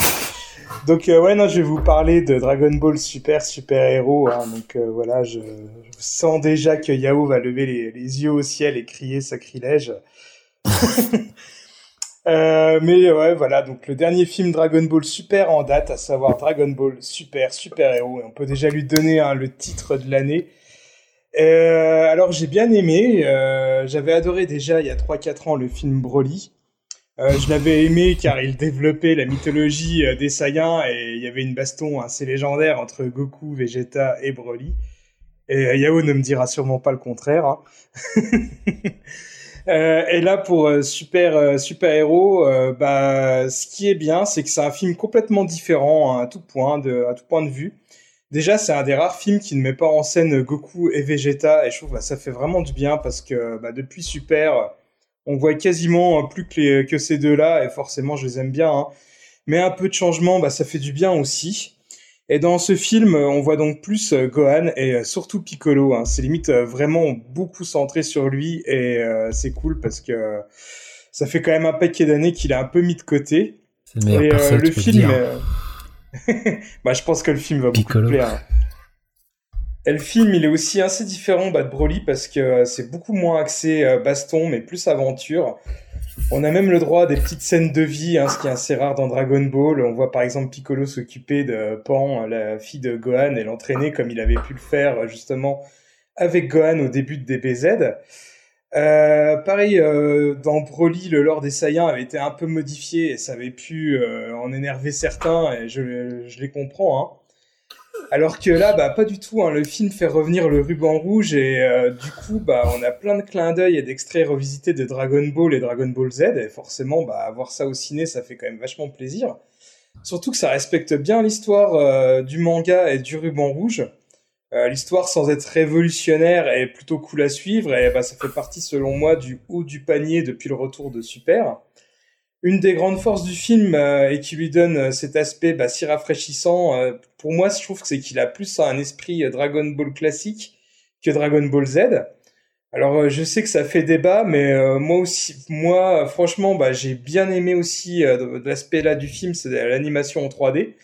Alors, mis à part quelques plans un peu cheap, surtout au niveau des décors et tout, mais je- je- sinon, le reste, je trouve que ça rend bien. Euh, je trouve que ça donne de la vie à la saga comme on l'a rarement vu. Euh, J'ai encore en scène des scènes de voltige avec Piccolo euh, qui sont vraiment mais excellentes. On n'avait jamais vu ça dans tout Dragon Ball, je, trouve. Alors par contre, bah, pour parler des choses qui fâchent, hein, c'est que bah, le film doit, à mon avis, euh, respecter un certain cahier des charges Dragon Ball. Et les dernières 20 minutes se terminent sur une grosse baston, pas forcément nulle, hein, mais un peu inutile. Et le fait d'insérer un espèce de boss de fin à l'arrache, euh, c'est un petit peu bof, je trouve. Euh, je préférais l'aspect aventure avec Piccolo et Gohan euh, contre le ruban rouge. Et surtout, ce qui m'a vraiment, vraiment énervé, et c'est le cas depuis Dragon Ball Super, c'est un peu l'excès de transformation. hein. Maintenant, à chaque nouvel arc ou film, on a le droit à des nouvelles transformations. Et à force, euh, bah, ça veut vraiment plus dire grand-chose. Hein. Euh, À l'époque, on l'avait quand même mérité, notre euh, premier Super Saiyan, avec tous les épisodes avec Freezer, que ça durait des plombes, alors que là, maintenant, voilà, ils éternuent, ils ont une nouvelle couleur de cheveux. Et surtout, bah, dans ce film-là, je vais pas spoiler, mais je trouve que la transformation de, de la nouvelle transformation de Gohan, ça sort vraiment de nulle part et c'est vraiment pas justifié. Donc dommage parce que bah, ça reste quand même un super film Dragon Ball. Je pense que c'est même un de mes préférés parce qu'il y a, de l'humour, il y a de l'aventure à l'ancienne euh, bah, pour les vieux fans. C'est juste con que la fin euh, soit si euh, DBZ-esque, forcée. Donc je le conseille quand même aux amateurs et surtout bah, haut de bon point. Hein, ça parle pas trop de Dragon Ball Super. Hein. Si vous êtes arrêté à Dragon Ball Z, bah, ça devrait vous suffire pour comprendre le film. Donc euh, voilà, à vous de faire votre avis, mais ça reste quand même le haut du panier depuis le retour de Dragon Ball. Ouais, euh, Euh, tu me l'as presque vendu, mais je me méfie que t'as aimé le Broly alors que c'était une chiasse cosmique ce film. Je me Ah mais là ça n'a rien à voir, hein. comme je disais, euh, c'est l'anti-Broly hein, le Euh, film. mais par contre, ouais, moi j'ai rien vu, mais j'avais juste vu sur YouTube, ils avaient montré le début, façon revival du ruban rouge, euh, tout le film est de la même qualité technique? Parce que je- Ah oui oui Ouais. oui c'est oui oui comme ça ouais c'est l'espèce d'animation 3D un peu euh, voire un peu cel shading. Alors je sais qu'il y en a plein qui mais détestent. ça passe pour toi, c'est passé. Ah ouais, alors comme je disais, au niveau des décors, il y a certains décors, ça fait un peu cheap, ça fait pas très détaillé, c'est pas très joli. Mais euh, je trouve que euh, les personnages, ils ont jamais été aussi vivants. Euh, comme je disais, il y a certaines scènes de baston ou des scènes où tu les vois juste voler, mais la caméra, elle virevolte un peu partout. Et franchement, Ah, je sais pas, je vais peut-être me laisser tenter. super, euh, Tu l'as vu en VF ou VO toi? Euh, VO. VO, parce que moi j'irai voir avec mon grand, mais ce sera forcément de la VF. Mais, mais ouais, le fait que soit- après, je te dis, euh, la fin, la fin est quand même décevante. Ça, c'est dommage. Ouais, tu sais, Broly, enfin, là, pour moi, la baston, c'était de la. C'était pareil, c'était de la baston forcée pour moi, le tu vois. film, donc. euh, le film dure Mais- 1h40, ouais, et les ça, 20 c'est dernières minutes sont pas terribles. Il y a un aspect quand même plus aventure. hein, Ouais, c'est le coup de, la- du, du de revenir à la base de Dragon Ball, surtout avec le ruban rouge, et que tu me dises si Piccolo et Gohan, j'adorais ce, ce duo qu'on a peu vu, justement. Donc là, tu me l'as bien rendu, surtout que Piccolo, j'adore ce perso, donc c'est. Pour moi, Ah c'est bah, le personnage de, de Dragon Ball. C'est lui le vrai euh, héros du film. hein. Ah, j'ai peut-être me laissé tenter. Je sais pas s'il est encore en salle vu qu'il est sorti. Je sais pas s'il, Oh, si. s'il marche. Il marche bien, ouais. J'ai pas l'impression qu'il. Il marche beaucoup moins bien que Broly. Ouais. Euh, tout ça parce qu'il est sorti vraiment à la bourre. Il était déjà sorti. Ouais, je sais, mais j'ai l'impression qu'il est, est sorti comme ça en catimini, genre dans l'indifférence totale. Ouais, mais il a, il- le film a, a vachement leaké sur, Ouais, euh, sur ça, ouais. internet et tout, donc c'est pour ça que ça marche pas terrible. Mais euh, Ok. moi, franchement, je trouve que ça reste quand même. Oh, euh, bon du 1h40 et si c'est Piccolo, je crois que j'ai me laissé tenter quand même. film. J'avoue, tu me l'as bien vendu, monsieur. Je viendrai te dire si c'est de la merde ou pas, là, parce que là... Mais bon, j'irai quand même le voir, euh, mais Piccolo. ouais. Bah tiens, fait- euh, justement Yao, euh, garde la parole euh, pour ton conseil, je... en, enchaîne. Ouais. Bon, bon, j'en parlais dans les news euh, d'Orelsan. Moi, je vais parler du la seconde partie du documentaire Ne montre jamais ça à personne, euh, réalisé par son frère euh, Clément Contentin, mais pas que, il y a d'autres personnes aussi. Euh, je crois que c'était le réalisateur de Comme on est loin qui co-réalise ce documentaire, euh, enfin le film de Comment c'est loin, je crois que c'était ça. Comment c'est loin, ouais. Ouais, ouais, avec Gringe et Orelsan. Et donc, ouais, non, euh, par rapport aux, craintes de Julien, c'est pas vraiment le succès qu'on qu'on qu'on- qu'on dépeint, c'est vraiment la construction d'un album, et je trouve ça super intéressant de voir de. Bah, c'est sur civilisation, en fait. Du partir du point A pour arriver au point B, tu vois, tout, tout ce qui tout ce qu'il a engrangé comme expérience, toutes les conneries, tous les ratés, ben, notamment, j'en parlais. euh, tu vois des featuring avec Angèle notamment qui sera dans, ben, dans Civilisation perdue tu fais ce morceau tu vois comment il a pas abouti c'est c'est à mourir de rire tu vois les galères qu'il a eu et est-ce que par rapport à ce qu'il disait Jérémy ça me fascine euh, c'est le personnage t'as l'impression que en fait c'est le gars du coin quoi c'est pour être ton voisin euh, le mec le plus lambda possible il, doute tout le temps de lui il est jamais sûr de lui alors que le mec il, comme on disait c'est un, des top 3 quoi vendeurs de- en France tu vois il a un succès de malade et le mec il a pas du tout agressé je me dis c'est j'ai jamais vu ça en fait Euh, c'est il t'as l'impression qu'il a pas d'ego enfin forcément il a un ego mais t'as l'impression qu'il euh, ouais c'est pas une méga star quoi c'est vraiment le gars lambda et c'est ça qui que je trouve touchant et c'est je trouve que tu vois que c'est l'entourage son entourage c'est toujours le même depuis le début c'est toujours le même avec qui il bosse et ça, c'est super chouette de voir ça et tu vois toutes ces galères, tu vois, il y a un épisode où il perd ses données, il doit appeler Apple, tu vois, le gars, il est tout timide quand il appelle, tu vas aller faire ses courses, c'est normal, tu vois, sa vie de famille aussi avec ses grands-parents et son frère, et Tu vois comment il installe son studio. Il y a même un épisode où. euh, Enfin, un épisode. Un... Ouais, un épisode où il va voir euh, Ah, Pharrell Williams. plus, euh. Ah, on t'entend plus, ouais. Bah, T'as coupé ton il, va voir Fa- il, va, il va voir Pharrell Williams vu qu'il a fait un duo avec lui, donc c'est c'est quand même mieux grave vu que pour eux ils voulaient être les nerds français avec euh, Scred. Ils le disent depuis qu'ils sont tout jeunes, donc euh, c'est ils ont atteint un grade quoi, tu vois, mais pour des raisons de voilà de droit de ça, enfin de droit et d'é- d'éthique enfin non éthique, ils ont pas montré euh, d'image de Pharrell, enfin ils expliquent pourquoi et donc tu vois il y a une sorte de mise en scène euh, alternative et c'est vraiment bien fait. Donc euh, non, vraiment je le conseille, mais même le fait que ce Orelsan, c'est pas trop de personnages humains, c'est vraiment pour la création d'un album et je trouve que c'est assez rare comme documentaire. Et c'est marrant de voir, bah, c'est toujours à la bourse, et c'est pas maîtrisé, malgré le fait qu'il est, bah, comme je dis, qu'il c'est qui cartonne quoi, c'est une méga star, euh, limite, euh, il- c'est comme si c'était son, son premier album quoi, il galère quoi, il est, tu vois qu'il tâtonne et donc ouais non c'est vraiment humain dedans et je sais pas, j'ai pas d'équivalent d'autres stars, enfin surtout dans le milieu du rap. Mais tu vois t'as- aussi humble. T'as- pas l'impression que maintenant c'est un peu calculé ce côté, euh, tu sais, parce que ce que, Bah, ce je que sais tu je disais, ce que tu tout à l'heure sur euh, finalement sur euh, l'album Ouais. où c'est un peu le roi du marketing, tu vois, c'est vrai qu'il est assez fort quand même pour. après, c'est, je dis pas que ça ça va pas, ça va en Oui, je contradiction suis- avec. Je me suis posé la même question, mais je me dis quand tu le vois, tu dis c'est pas possible, il est tellement naïf. C'est- Pour moi, en fait, j'ai envie de dire c'est que genre c'est Gaston Lagaffe qui fait du rap. Tu Ah vois ouais, je, je suis assez d'accord sur toi. Sur moi, j'ai vu le premier, euh, la première partie, et tu ressens ça en fait. Tu ressens le côté assez humble, assez euh, presque qui doute de lui-même, qui est. euh, Oui, qui mais c'est pire dans le deuxième, et tu te dis quand même, le mec, euh, tu vois, il sort son disque, il est déjà disque d'or et tout machin. Après, c'est une autre personne que tu es sur scène, tu vois vraiment qu'il maîtrise de A à Z il- son truc, mais. Mais je sais pas, enfin, c'est- c'est- c'est- comme tu dis, j'arrive pas à savoir, comme si c'est un peu marketing, mais quand tu vois, tu dis non, c'est pas possible en fait. Il est tellement comme ça, c'est assez rare de nos jours. Puis ce qui compte, c'est vraiment, tu vois, c'est une aventure de potes et qui sont là depuis le début, c'est ça qui compte, c'est surtout l'entourage, je crois, qui joue aussi. Tu vois qu'il a pas changé d'entourage, toujours les mêmes qui restent, même au niveau de la famille, tout ça. Donc c'est, non, non, vraiment, je le conseille. Euh, euh, rien que pour, pour voir la prod d'un, disque en fait, comment, comment c'est fait. Et donc vraiment, c'est en 4 épisodes sur Amazon Prime, euh, ça dure entre 40 et 50 minutes. Et a priori, il n'y aura pas de saison 3, euh, ce qu'il a dit Clément. euh, il, il voit pas l'intérêt là, de toute façon. euh, vu que là, c'est son dernier album en date, et selon Rolson, il dit c'est mon dernier album, j'arrête. Mais bon, on verra bien par la suite. Ouais. Mais euh, ouais, non, franchement, je le conseille. Après, je suis curieux de voir ce qu'il pourra faire plus tard, euh, comme il pourrait se renouveler, ou comme tu disais aussi, Grégoire, à titre personnel, c'est vrai qu'il c'est très, très de plus en plus pop, mais bon, après, il l'assume, il explique aussi. euh. Mais ce qui m'intéresse aussi, c'est la prod de Scred, comme il bosse, que je- en tant que prod, il balèze ce mec. Parce qu'on voit aussi, euh, il a reçu un Grammy, ce qui est pas rien, mine de rien. Donc euh, voilà. Enfin bref, je saurais trop que vous conseiller, de toute façon, la moitié de la, des personnes ont vu ce doc, je crois qu'il marche bien, même si c'est un petit doc confidentiel, comme on n'arrête pas de le dire. Je crois que ça marche. Je sais pas si tu l'as regardé, Grégoire, non? Non, je l'ai pas, car- je l'ai pas regardé Ah. encore, mais c'est vrai que je- là, je, maintenant que les deux parties sont sorties, euh, pourquoi pas, quoi. T'avais vu Ouais, la première franchement, ouais. T'avais vu la première?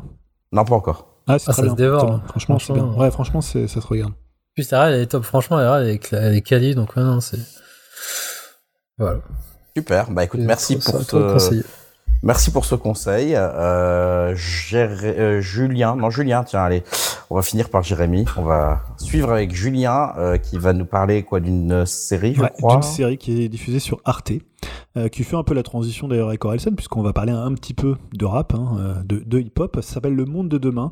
Euh, bah, c'est une mini-série donc française hein, en 6 épisodes de 52 minutes qui a été créée par Catel, Kiléveré, Elie Cisterne et David Elkaïm. C'est toujours important de les citer. C'est des gens qui ont travaillé sur Réparer les vivants, sur le Bureau des légendes, sur En thérapie.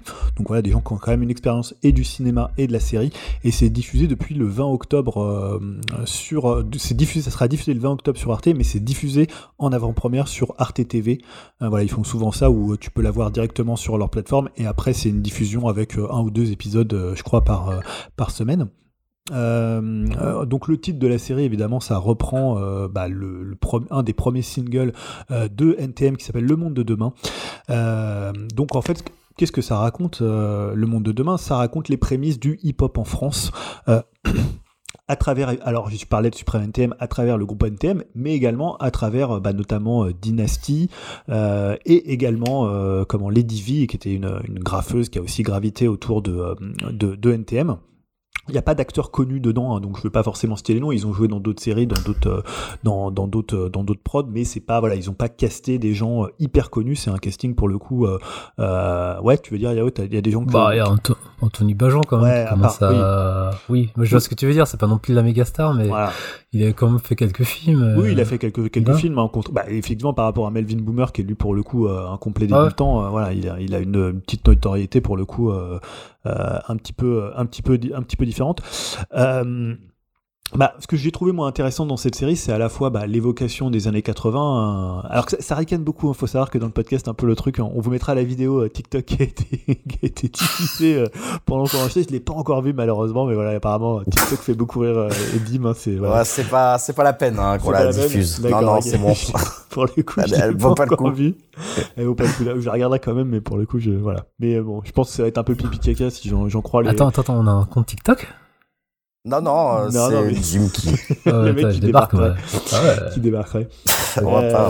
Non, voilà. Donc, le monde de demain, ça parle de quoi? Donc, ça parle de l'émergence du hip-hop à la fin ou au milieu des années 80. Donc, on, on se retrouve d'abord à San Francisco avec euh, Dynasty. Donc, pour ceux, alors Dynasty, pour ceux, je sais pas s'il y a encore des gens qui connaissent Dynasty, hein, peut-être des gens qui ont un peu notre âge, euh, parce qu'aujourd'hui, Ouais. il a- j'ai Ouais, vu ouais. qu'il avait pratiquement, il a euh, plus de 60 ans. euh, Dynasty, c'est voilà, il a, c'était un peu un des, des précurseurs. Euh, Moi, c'est un peu toute mon enfance. hein. J'étais très très fan de, de ce que pouvait faire Dynasty. Et donc on le voit bah, à San Francisco, il va découvrir euh, la Zulu Nation, il va découvrir le hip-hop, les premiers samples, qui vient après un peu la New Jack, après la house, vraiment cette émergence euh, de la musique de la rue, et il va essayer plus ou moins de la ramener en France. Euh, et en même temps, on va voir donc euh, Joe Star et Cool hein, Didier Morville et, euh, Bruno Lopez, qui euh, bah, sont tout jeunes, ils ont euh, 16-17 ans, tu vois, ils passent le bac et ils sont euh, dans leur cité à Saint-Denis, et ils vont commencer par euh, faire de la danse hip-hop, par faire du graphe, et troisième personnage, donc c'est euh, Lady V, je pense qu'il leur fallait aussi un personnage féminin, parce que sans manquer de, respect à Lady V, hein, qui est d'ailleurs euh, décédée euh, il y a début des années 2000, je crois, dans un accident de voiture, euh, c'est, enfin, voilà, c'était un personnage qui était important dans la culture hip-hop euh, en France et en Seine-Saint-Denis, mais ça n'a pas été un grand nom, euh, ni du hip-hop, euh, ni du, du graphe en France, mais je pense qu'ils avaient aussi besoin d'un personnage féminin comme ça, il y a notamment un autre très beau personnage féminin qui est la campagne, la campagne de Dynasty, voilà, et donc on va voir à la fois la France des années 80, euh, ce qui est toujours intéressant, hein, ce qui a été montré aussi dans, dans hein. D'ailleurs, il y a, y a une petite, euh, un petit lien avec, euh, avec Ousekine, puisqu'on parle justement de l'assassinat de, de Malik Ousekine. Euh, et en même temps, bah, l'émergence d'une culture, ce qui était totalement nouveau. Euh, moi, pour euh, resituer, je suis, bah, je suis d'une génération un petit, juste après en fait NTM, puisqu'ils sont un petit peu plus âgés que nous. hein. Je parle pour nous, ils ont quoi entre 5 et 10 ans, ce qui constitue déjà une génération. Et donc, évidemment, à l'époque, comme on en parlait là, on n'avait pas TikTok, on n'avait pas tous les réseaux sociaux, et on avait finalement assez peu d'informations sur ce qui pouvait se passer, passer dans une nouvelle culture. Mais moi, c'est des choses que bah, je, je ressentais quand j'écoutais les premiers groupes de rap, quand tu lisais un peu les fanzines. Moi, j'étais abonné à Get Busy, par exemple, euh, ou quand tu voyais même des, il y avait des reportages télé qui parlaient un peu de ces gens qui venaient graffer dans les stations de métro, qui venaient de Seine-Saint-Denis. Tu vois, il y avait ce côté un peu, euh, ça fait peur, tu vois, mais en même temps, il y avait une espèce comme ça de culture où il y avait de la danse hip-hop, il y avait du rap, il y avait, euh, également, bah, évidemment, le graphe et le tag. Et en fait, tu, retrouves bien toute cette émergence, ce bouillonnement. On voit aussi Assassin à travers la figure de Solo et euh, de Rockin' Squat. Donc avec des milieux très différents, avec des gens que tu vois qui sont très bourgeois, comme peut l'être un Rockin' Squat, enfin dans le sens où euh, bah, c'est le fils de euh, Jean-Pierre Cassel, c'est le frère de Vincent Cassel, donc il vient d'un autre milieu. Il avait pu aller aux États-Unis un peu avant tout le monde. Et puis NTM, notamment Joe Star, bah, qui vient d'un milieu totalement différent, avec une mère décédée, un père qui, le battait à coups de ceinturon, ce qu'on voit aussi dans le film Suprême. Donc tu vois un peu tout ce. Ouais, Jérémy, tu voulais dire sur ça? Maintenant, qu'on retrouvait aussi dans, dans Suprême, Ouais. justement, Mm. euh, qui était intéressant. Et c'est marrant de, de revoir cette époque, en fait, qui était euh, alors un peu loin de, éloignée de moi, parce que je suis pas. en- enfin, plutôt pro- province et tout, mais il y avait un côté, c'était. Alors, je sais pas si dans la série c'est aussi bien retranscrit, mais c'est toujours intéressant de revoir cette époque. C'est juste Ouais. ça. Ouais, parce que c'est bah, c'est la France de Mitterrand, mais en même temps Ouais. c'est la France de la montée du FN, c'est la France de, aussi des- de, bah, de, de, de la montée de les- des bavures policières, de euh, un peu la police Bah, contre bah, les jeunes. attends, tu parles des années 80 ou 2022 là ça n'a pas beaucoup changé. Ça a pas beaucoup changé. Étienne, hein, on a beaucoup changé. hein. Qu'est-ce qu'on Ouais. attend? C'est toujours d'actualité, on va dire. Euh, mais voilà, tu vois un peu tout ça. Et comme je disais, moi, mon rapport à cette époque-là, c'est aussi bah, quelque chose que j'ai vécu un peu, alors plus sur, euh, on va dire, la de la comète parce que moi j'ai plutôt découvert le rap en 90, euh, tu vois, j'avais 12-13 ans euh, quand les premiers euh, sont arrivés. Mais tu vois, moi je dedans on voit Lionel D. Alors pour ceux qui se rappellent de Lionel D, c'était un rappeur qui avait pas un flow très très bon, qui bossait avec Dynasty, qui faisait un morceau qui s'appelle Y a pas de problème. Je sais pas si des gens se rappellent de ce morceau où ça faisait Y a pas de problème. Y a, y a- Et c'était un truc un peu, tu sais, un peu New Jack, un peu, mais il avait pas un super flow. Mais en même temps, c'était, tu vois, un peu comme tu voyais Sydney danser à l'époque, c'était un peu les mecs qui étaient précurseurs d'une nouvelle culture. Et euh, ouais. bah ouais, c'était quand même assez, assez ouf. Euh, et là, ce que j'aime bien aussi dans la série, c'est que c'est une série qui est extrêmement bien écrite. Je disais qu'elle est très bien reconstituée parce que c'est le plus gros budget d'Arte euh, pour une série, et en même temps, elle est très très bien incarnée par les acteurs et elle est très très bien écrite. Et c'est ça, je trouve que elle a les deux côtés de la bonne série, c'est-à-dire une série qui est parfaitement reconstituée et en même temps, bah tu, ils ont quand même mis des trucs un peu actuels. Tu vois, la place des femmes. Je pense qu'elle était peut-être pas aussi développée dans le hip-hop à l'époque, mais là, il y a euh, des interrogations par rapport à ça à travers le personnage de Lady V et à travers le personnage de, de la copine de, de Dynasty. Et il y a vraiment des personnages. Je trouve que la figure de Dynasty, de Daniel, qui est un mec, tu vois, hyper sympa, qui est juste un gros gros passionné de musique, mais qui se fait un peu arnaquer par tout le monde, qui va d'abord bosser sur Carbon 14 où c'est un peu, euh, tu vois, euh, l'esprit post 68 art avec des mecs qui baissent dans tous les coins. Après, quand il arrive chez Nova, bah, tu sais, il fait un peu les premières battle rap, il fait un peu du, Skyrock avant l'heure, mais c'est le gros dawa dedans. Tu vois notamment euh, Jean-François Bizot, qui est incarné, voilà, Jean-François Bizot, le grand patron de, de, Nova, qui est quand même un peu une figure de, de la contre-culture en France. Euh, ils arrivent à faire vivre cette époque-là, euh, à faire quelque chose à vraiment rendre hommage à la culture hip-hop, au rap, à la danse, et en même temps à sortir des personnalités. Donc je parlais de Dynasty, et même, euh, alors Joe Star était très bien traité dans Suprême. Je trouve que Coup de Chienne était un peu moins intéressant dans Suprême. Là, il est hyper intéressant. On voit qu'il vient d'un milieu totalement différent, avec euh, une mère qui est dans les assurances. L'actrice qui joue la mère, elle est vraiment géniale. Et le père qui est sur les chantiers, donc il a une base un peu, tu vois, et c'est un, un peu prolétaire, mais il a ce côté de, un peu par rapport à Joe Star qui a vraiment une histoire totalement éclatée. Et, tu, tu comprends un peu ce qu'il est, ce qu'il est devenu après, les difficultés qu'il pouvait avoir euh, euh, après dans, dans, dans le monde du show business. Euh, Chaîne, il est beaucoup plus ancré, beaucoup plus terre à terre. Et je trouve que la série montre bien tout ça. Elle fait exister des personnages, elle fait exister des, des, des destinées. Et euh, voilà, je trouve que c'était, pour moi, c'est la meilleure série française de l'année et une des meilleures séries que, que j'ai vues cette année. Euh, J'ai regardé ça en deux jours. hein. C'est vraiment, tu vois, il y a six épisodes, ça passe hyper bien. J'étais euh, tous les jours, je regardais deux, j'arrivais pas à m'arrêter, quoi. Qui est plutôt un gage de qualité pour une série. Après, des fois, il y a des séries pourries que tu regardes euh, en très peu de temps parce que, tu vois, je sais pas, Lupin, je l'ai regardé très très vite aussi. C'est pas forcément un gage de qualité. Mais pour le coup, c'est beaucoup mieux. Yao, tu voulais, tu voulais poser une question? Euh, ouais, il dure combien de temps les épisodes? 50 T'as dit minutes. Ça, 50 minutes ouais, ouais, six épisodes. Et, Ça va vite, hein. Et est-ce que c'est du, euh, est-ce que c'est, euh, j'allais dire une déclinaison de Suprême, mais par rapport à Suprême, ça, Alors ça va. c'est comment en c'est- fait C'est beau, c'est que bien. c'est un plus- complément de Suprême, ça a rien à voir du tout. Euh, c'est deux traitements différents. Suprême, c'était vraiment un film de cinéma et tu sentais que ce qu'elle voulait traiter, c'était euh, l'énergie des concerts, la relation, Ouais. l'explosivité qu'il y avait entre Kuchen et Joe Star.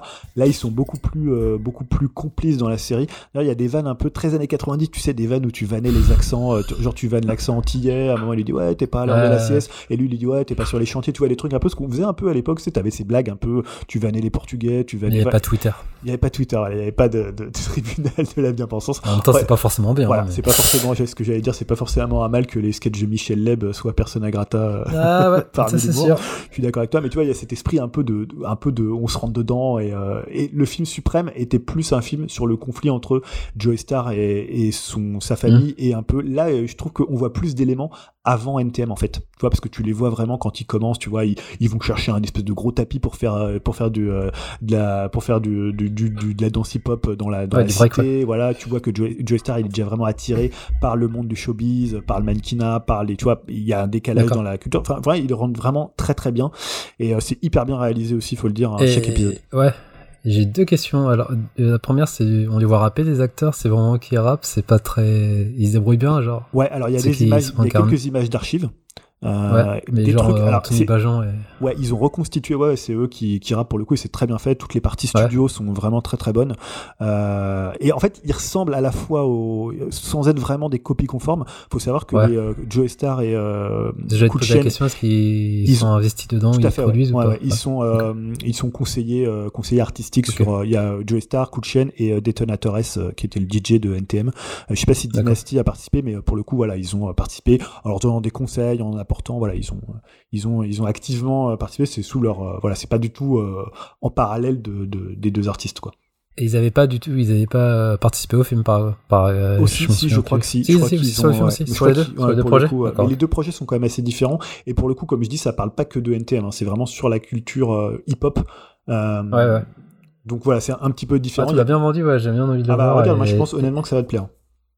En plus, dis que les années 80 reconstituent en plus en banlieue, c'est assez rare Ouais, aussi. Dans... Et pour le coup, ça ressemble pas à ce côté, tu vois, années 80, un peu à la Stranger Things, où on va te montrer un peu, tu sais, Oui, oui, euh, tout, sûr, euh, les je vois lieux le truc, communs des années 80. Là, ça va être un petit peu plus subtil, tu vois. Tu vas avoir des trucs un peu, des filas, les, marques champions, mais Ouais, un, ouais. peu plus, euh, un peu plus finement que le les côté, beaux, hein, voilà. les beaux survestes de l'époque. Les beaux survêtements, les casquettes, euh, les trucs comme ça, et, Ah. les coupes mulets pour Ah, bah, yes. Cool Chain, il y a toujours sa coupe mulet, hein, évidemment.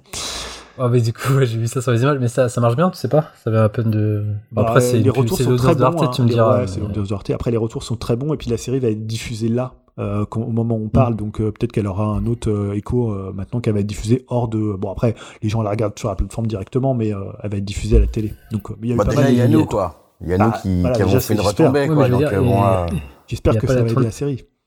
Il n'y a pas la tournée des médias avec euh, les acteurs, voire même Cool Chain et Si, les stars sont qui en venus, parlent. je les ai vus chez, chez Quotidien l'autre fois. Après, je D'accord. regarde pas trop trop la télé, donc je sais pas s'ils sont Ouais. venus partout, mais bon après ils vont aller où? Chez Click, chez Quotidien, tu vois, des émissions. Bah, Ouais, c'est chez Click, série- ce serait cool. Ouais, c'est pour une euh, série un peu comme ça, tu vois. qui, parle de ça.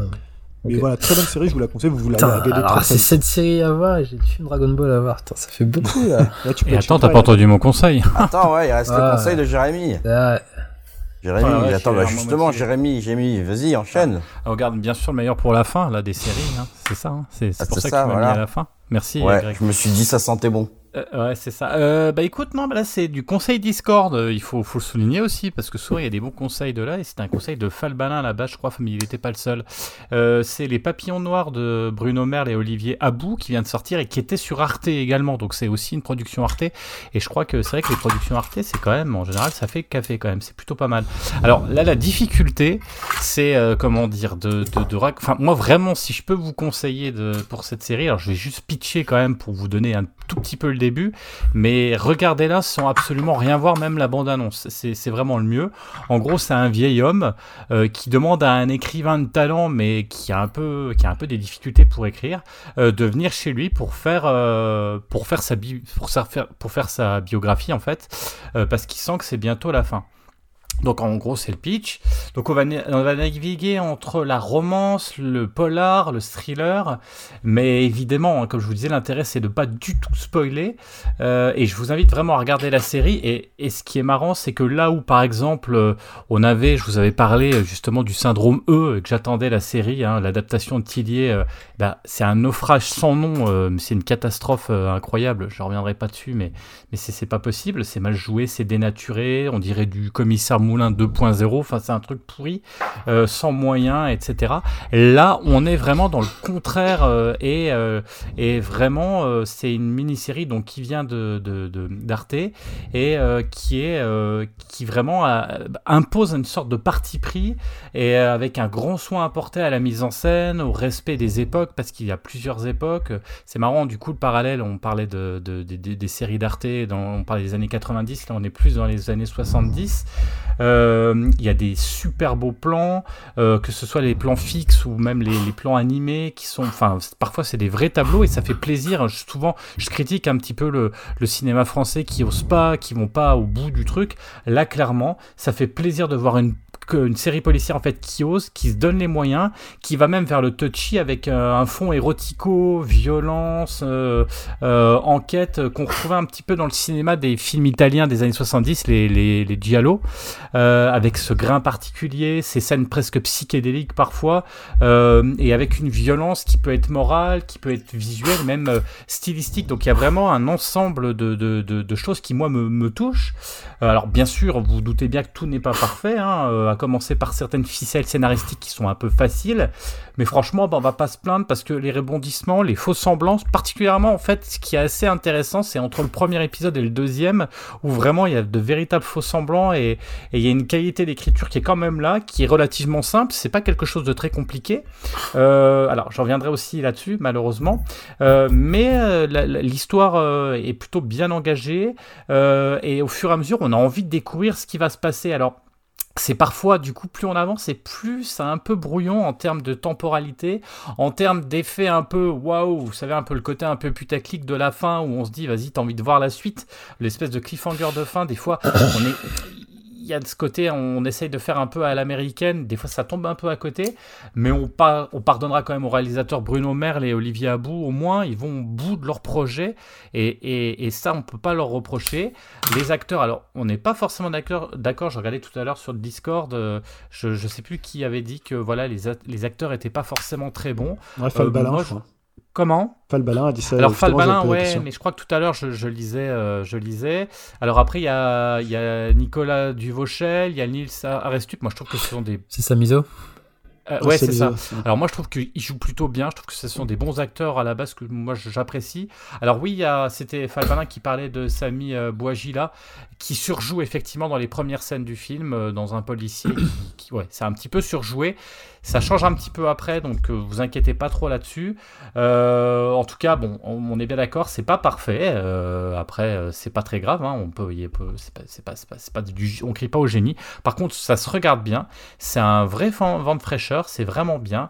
Alors, les, reproches, comme je disais, c'est le côté un peu brouillon, mais c'est un vrai plaisir d'aller jusqu'au bout et l'écran est vraiment soigné hein, pour regarder ce- ce- cette histoire.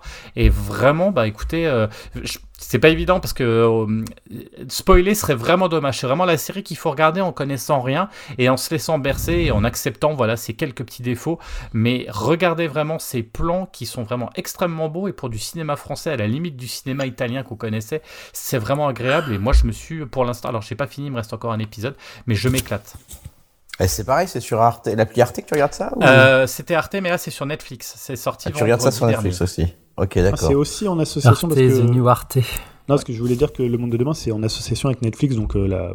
je pense que la série se retrouvera aussi sur Netflix, ce qui lui donnera une, euh, Oui. une résonance très importante. Donc là aussi, c'est en association avec. euh, Exactement, c'est le même principe. D'accord. Ouais. Ah, c'est pas mal ça, c'est pas mal. Ouais, bah tu nous as bien vendu hein, les deux séries là, ça donne envie tout ça. euh. Moi, on me l'avait conseillé, je- euh, Les Papillons Noirs? Des, des Ouais, amis m'en avaient parlé, mais dit, ouais, faut regarder ça. Ça fait du bien. Cool, et ben merci pour ces conseils. On va conclure là-dessus. hein. Merci à, Bah, à attends, tous je vais prendre ton conseil. C'est-à-dire non non non non, ça va, ça va être bon. Hein, on va conclure là-dessus. Je te vois venir hein, avec tes gros pas là. Regardez-moi le celui-là. ça va pas au cinéma, mais hein, ça va, ça va bien aller euh, six mois plus tard. Non, non, non, on nous la fait pas à nous. Euh, bah non, bah on va se retrouver dans je sais pas combien de temps pour le prochain podcast surtout. Hein, Deux trois semaines. semaines, deux trois semaines, deux, trois. Ouais, il y a des vacances entre temps, donc je sais pas Non. trop si si on pourra faire ça. Moi, tu sais, pour ceux qui n'ont pas commencé un nouveau boulot, quoi, Alors, je veux alors, dire. Pour les grévistes, il y aura des vacances. Les macronistes n'auront pas de vacances. hein. Tous ceux qui commencent là des nouveaux boulots, ils... voilà. Désolé, hein, Voilà, exactement. Dans exactement. un an et demi. Voilà. C'était sympa de t'avoir avec nous dans le podcast. En tout cas, on en aura bien profité. Alors pas, on m'a pas, j'ai pas eu trop eu de réponse sur, sur en off sur la musique de fin du du podcast. Là, on m'a parlé de Waste Blood. J'ai demandé si on mettait Lamp Shop. Je me suis pris un gros vent aussi. Non, bah, donc, euh, bah, et tu disais je sais pas, pas, il était en train de faire son conseil. Alors, alors déjà, un, je répondais pas et je ne pouvais pas regarder parce que j'étais en crise de fou rire à cause de Dim. Je quand même commençais à le dire. C'est pour ça que j'ai évité sa tête. Les- coulisses. sa tête Les coulisses. exprès d'essayer de m'attirer dans, dans, dans, dans, le, dans le mal. Là, il m'a tiré dans le mal et je me suis dit, concentre-toi, sinon ça va être une catastrophe. Donc j'ai tout coupé et Mais je oui. me suis concentré dans un coin parce que le- la vache là-bas, là, il faisait sa tête de- avec son Bah oui, sourire. la C'était tête, extrêmement la tête réjouie, j'étais en train de faire mon conseil, je voyais qu'il était en train de sourire, je me mais putain, je, l'intéresse enfin. Non, mais oh, juste, juste pour dire, non, oui, en plus, ça m'intéressait ce que tu racontais, mais euh, j'ai commencé ma, mon conseil et quelqu'un m'a envoyé une vidéo un peu à la con et euh, donc j'ai- j'essayais de faire mon conseil, mais avec une vidéo un peu perturbante sous les yeux, donc euh, voilà, c'était compliqué. Donc du coup, on va mettre du lamp shop alors. Ah, avec grand Bah, plaisir. euh, Si vous voulez, mais je ne saurais quel morceau choisir, puisque c'est Bah. plutôt Jérémy qui avait l'air de, de vouloir en, en, en parler de ce- cet album. Il l'a rajouté alors un petit peu au euh, dernier moment euh, merci, dans la, je dans la crois, il y a- il y a sélection. Bah, sinon, il y a un petit artiste qui, dé- qui débute dans le rap, hein, si vous voulez. Non, ouais. Qui Ouais, vient de connaît. Il a pas besoin de nous. Je crois qu'on en avait mis il y a 7 ans dans le podcast. à la fin. En se disant, bon, c'est déjà un peu trop connu, mais... Donc, Bon, bah, Jérémy trouve pas, donc on va Si, demander si, à si, Julien plutôt. dire. Je- deux secondes. Dragon Ball Super, Dim, allez. Ouais, chier, on s'en fout de toute façon. Ah, sinon, je choisis. Hein, Ouais, Dragon Ball Super, allez. pas- Bouge pas, bouge pas, bouge. Non, non, moi je peux choisir, hein, je peux vous mettre quelque chose, j'ai quelque chose en tête. Ah, la BO de l'attaque des titans. euh, Ah oui, je l'ai, j'ai acheté Non, fait dernièrement les longtemps qu'on 4, l'a oui, pas on peut en parler. Oui, c'est vrai, c'est vrai. T'as Bon, tout à allez, fait je choisis, ok, Allez, d'accord vas-y, c'est parti, les gridos. Euh, Il va moi, nous je vais euh, choisir. Space No More, euh, Metallica, non, Pantera. Un groupe, français, un groupe français que Oh, j'aime beaucoup, Oh, qui a merde. sorti un album cette année qui s'appelle Pogo Cartage Control. Putain. L'album s'appelle Fréquence Violente. Euh, c'est un mélange de punk, de grunge, de metal, euh, de hardcore. Non, non, on rigolait en Et, euh, Pogo fréquence Non, non. violente. On rigolait. Et j'ai choisi bah, le morceau, euh, le morceau éponyme hein, qui s'appelle Fréquence Violente. Mais ouais, mais Comment attends, il faut qu'on puisse imposé, le le bien, diable, Il mais- faut qu'on puisse le télécharger, hein, hein. Te rappelle. Oui, oui, bah t'inquiète pas, Parce je c'est t'enverrai Un le du lien. groupe euh, de, de, de, Y a aucun souci. Dispo, Pont-à-Mousson, t'as eu- c'est ça Mais t'as eu la cassette en, à sortie du concert ou c'est dispo sur des plateformes Non, non, t'inquiète pas, t'in- t'inquiète pas, tu, tu, tu l'auras bien en fin de Je me rappelle la podcast. dernière fois que t'as mis un groupe de, de metal hardcore français, on en a parlé pendant à peu près deux ans. hein. C'est clair. Et ben voilà, tu re-signes pendant deux ans. Bah, voilà, bah, on va vous laisser euh, vous reposer tranquillement les oreilles avec fréquence euh, violente, euh, pogo, euh, déchire ta Car mère, crash je sais pas control. quoi là, crash control, Bon courage. truc de jeune, Bah, écoute, ouais, hein, survivez bien. Je prends les choses en main parce que là, Ah ouais, euh, là, Non, mais quoi ça, choisir. ça se donc, paluche, voilà. ça se paluche, et puis euh, voilà, ça choisit pas. Donc euh, t'as bien fait de prendre les choses en Tu main. on aime le c'est qui.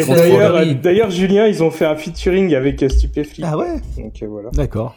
Ouais, ouais, et ils ont repris euh, à Balaya. Ah, je l'ai entendu en plus. Je l'ai Ouais. entendu, tout à fait. Tu Bah, vois, voilà, Dim sous ses airs, c'est un peu notre Orelsan du podcast, ouais. tu vois, il a fait l'air tout tout penaud, tout gentil, mais en fait il contrôle tout et tout. Ouais, en fait, le mec gère, le mec qui gère le podcast, c'est lui qui nous fait les Je c'est coulisses. euh, euh, moi voilà. c'est lui hein, qui je nous fait rire, c'est lui qui, qui fait tout, quoi, finalement. Mais Bon, de toute façon, vous le savez. hein. C'est vrai qu'on aurait pu mettre à bas la hiérarchie bah, repris par ce groupe-là en, hommage à Jérémy qui est arrivé dans une nouvelle boîte. hein, donc euh, ça a été un morceau de circonstance pour tous les mecs qui ont les mains moites. Ah, oui, là, c'est- pour ceux qui connaissent la hiérarchie, vous le réécouterez. Un grand morceau Bon, contre bah, le travail. on vous laisse, Très bon on titre. vous laisse sur ces bonnes paroles, et puis on vous dit à dans deux, trois semaines, du coup, pour le prochain podcast. Salut à tous. Salut, Salut. à tous. Salut.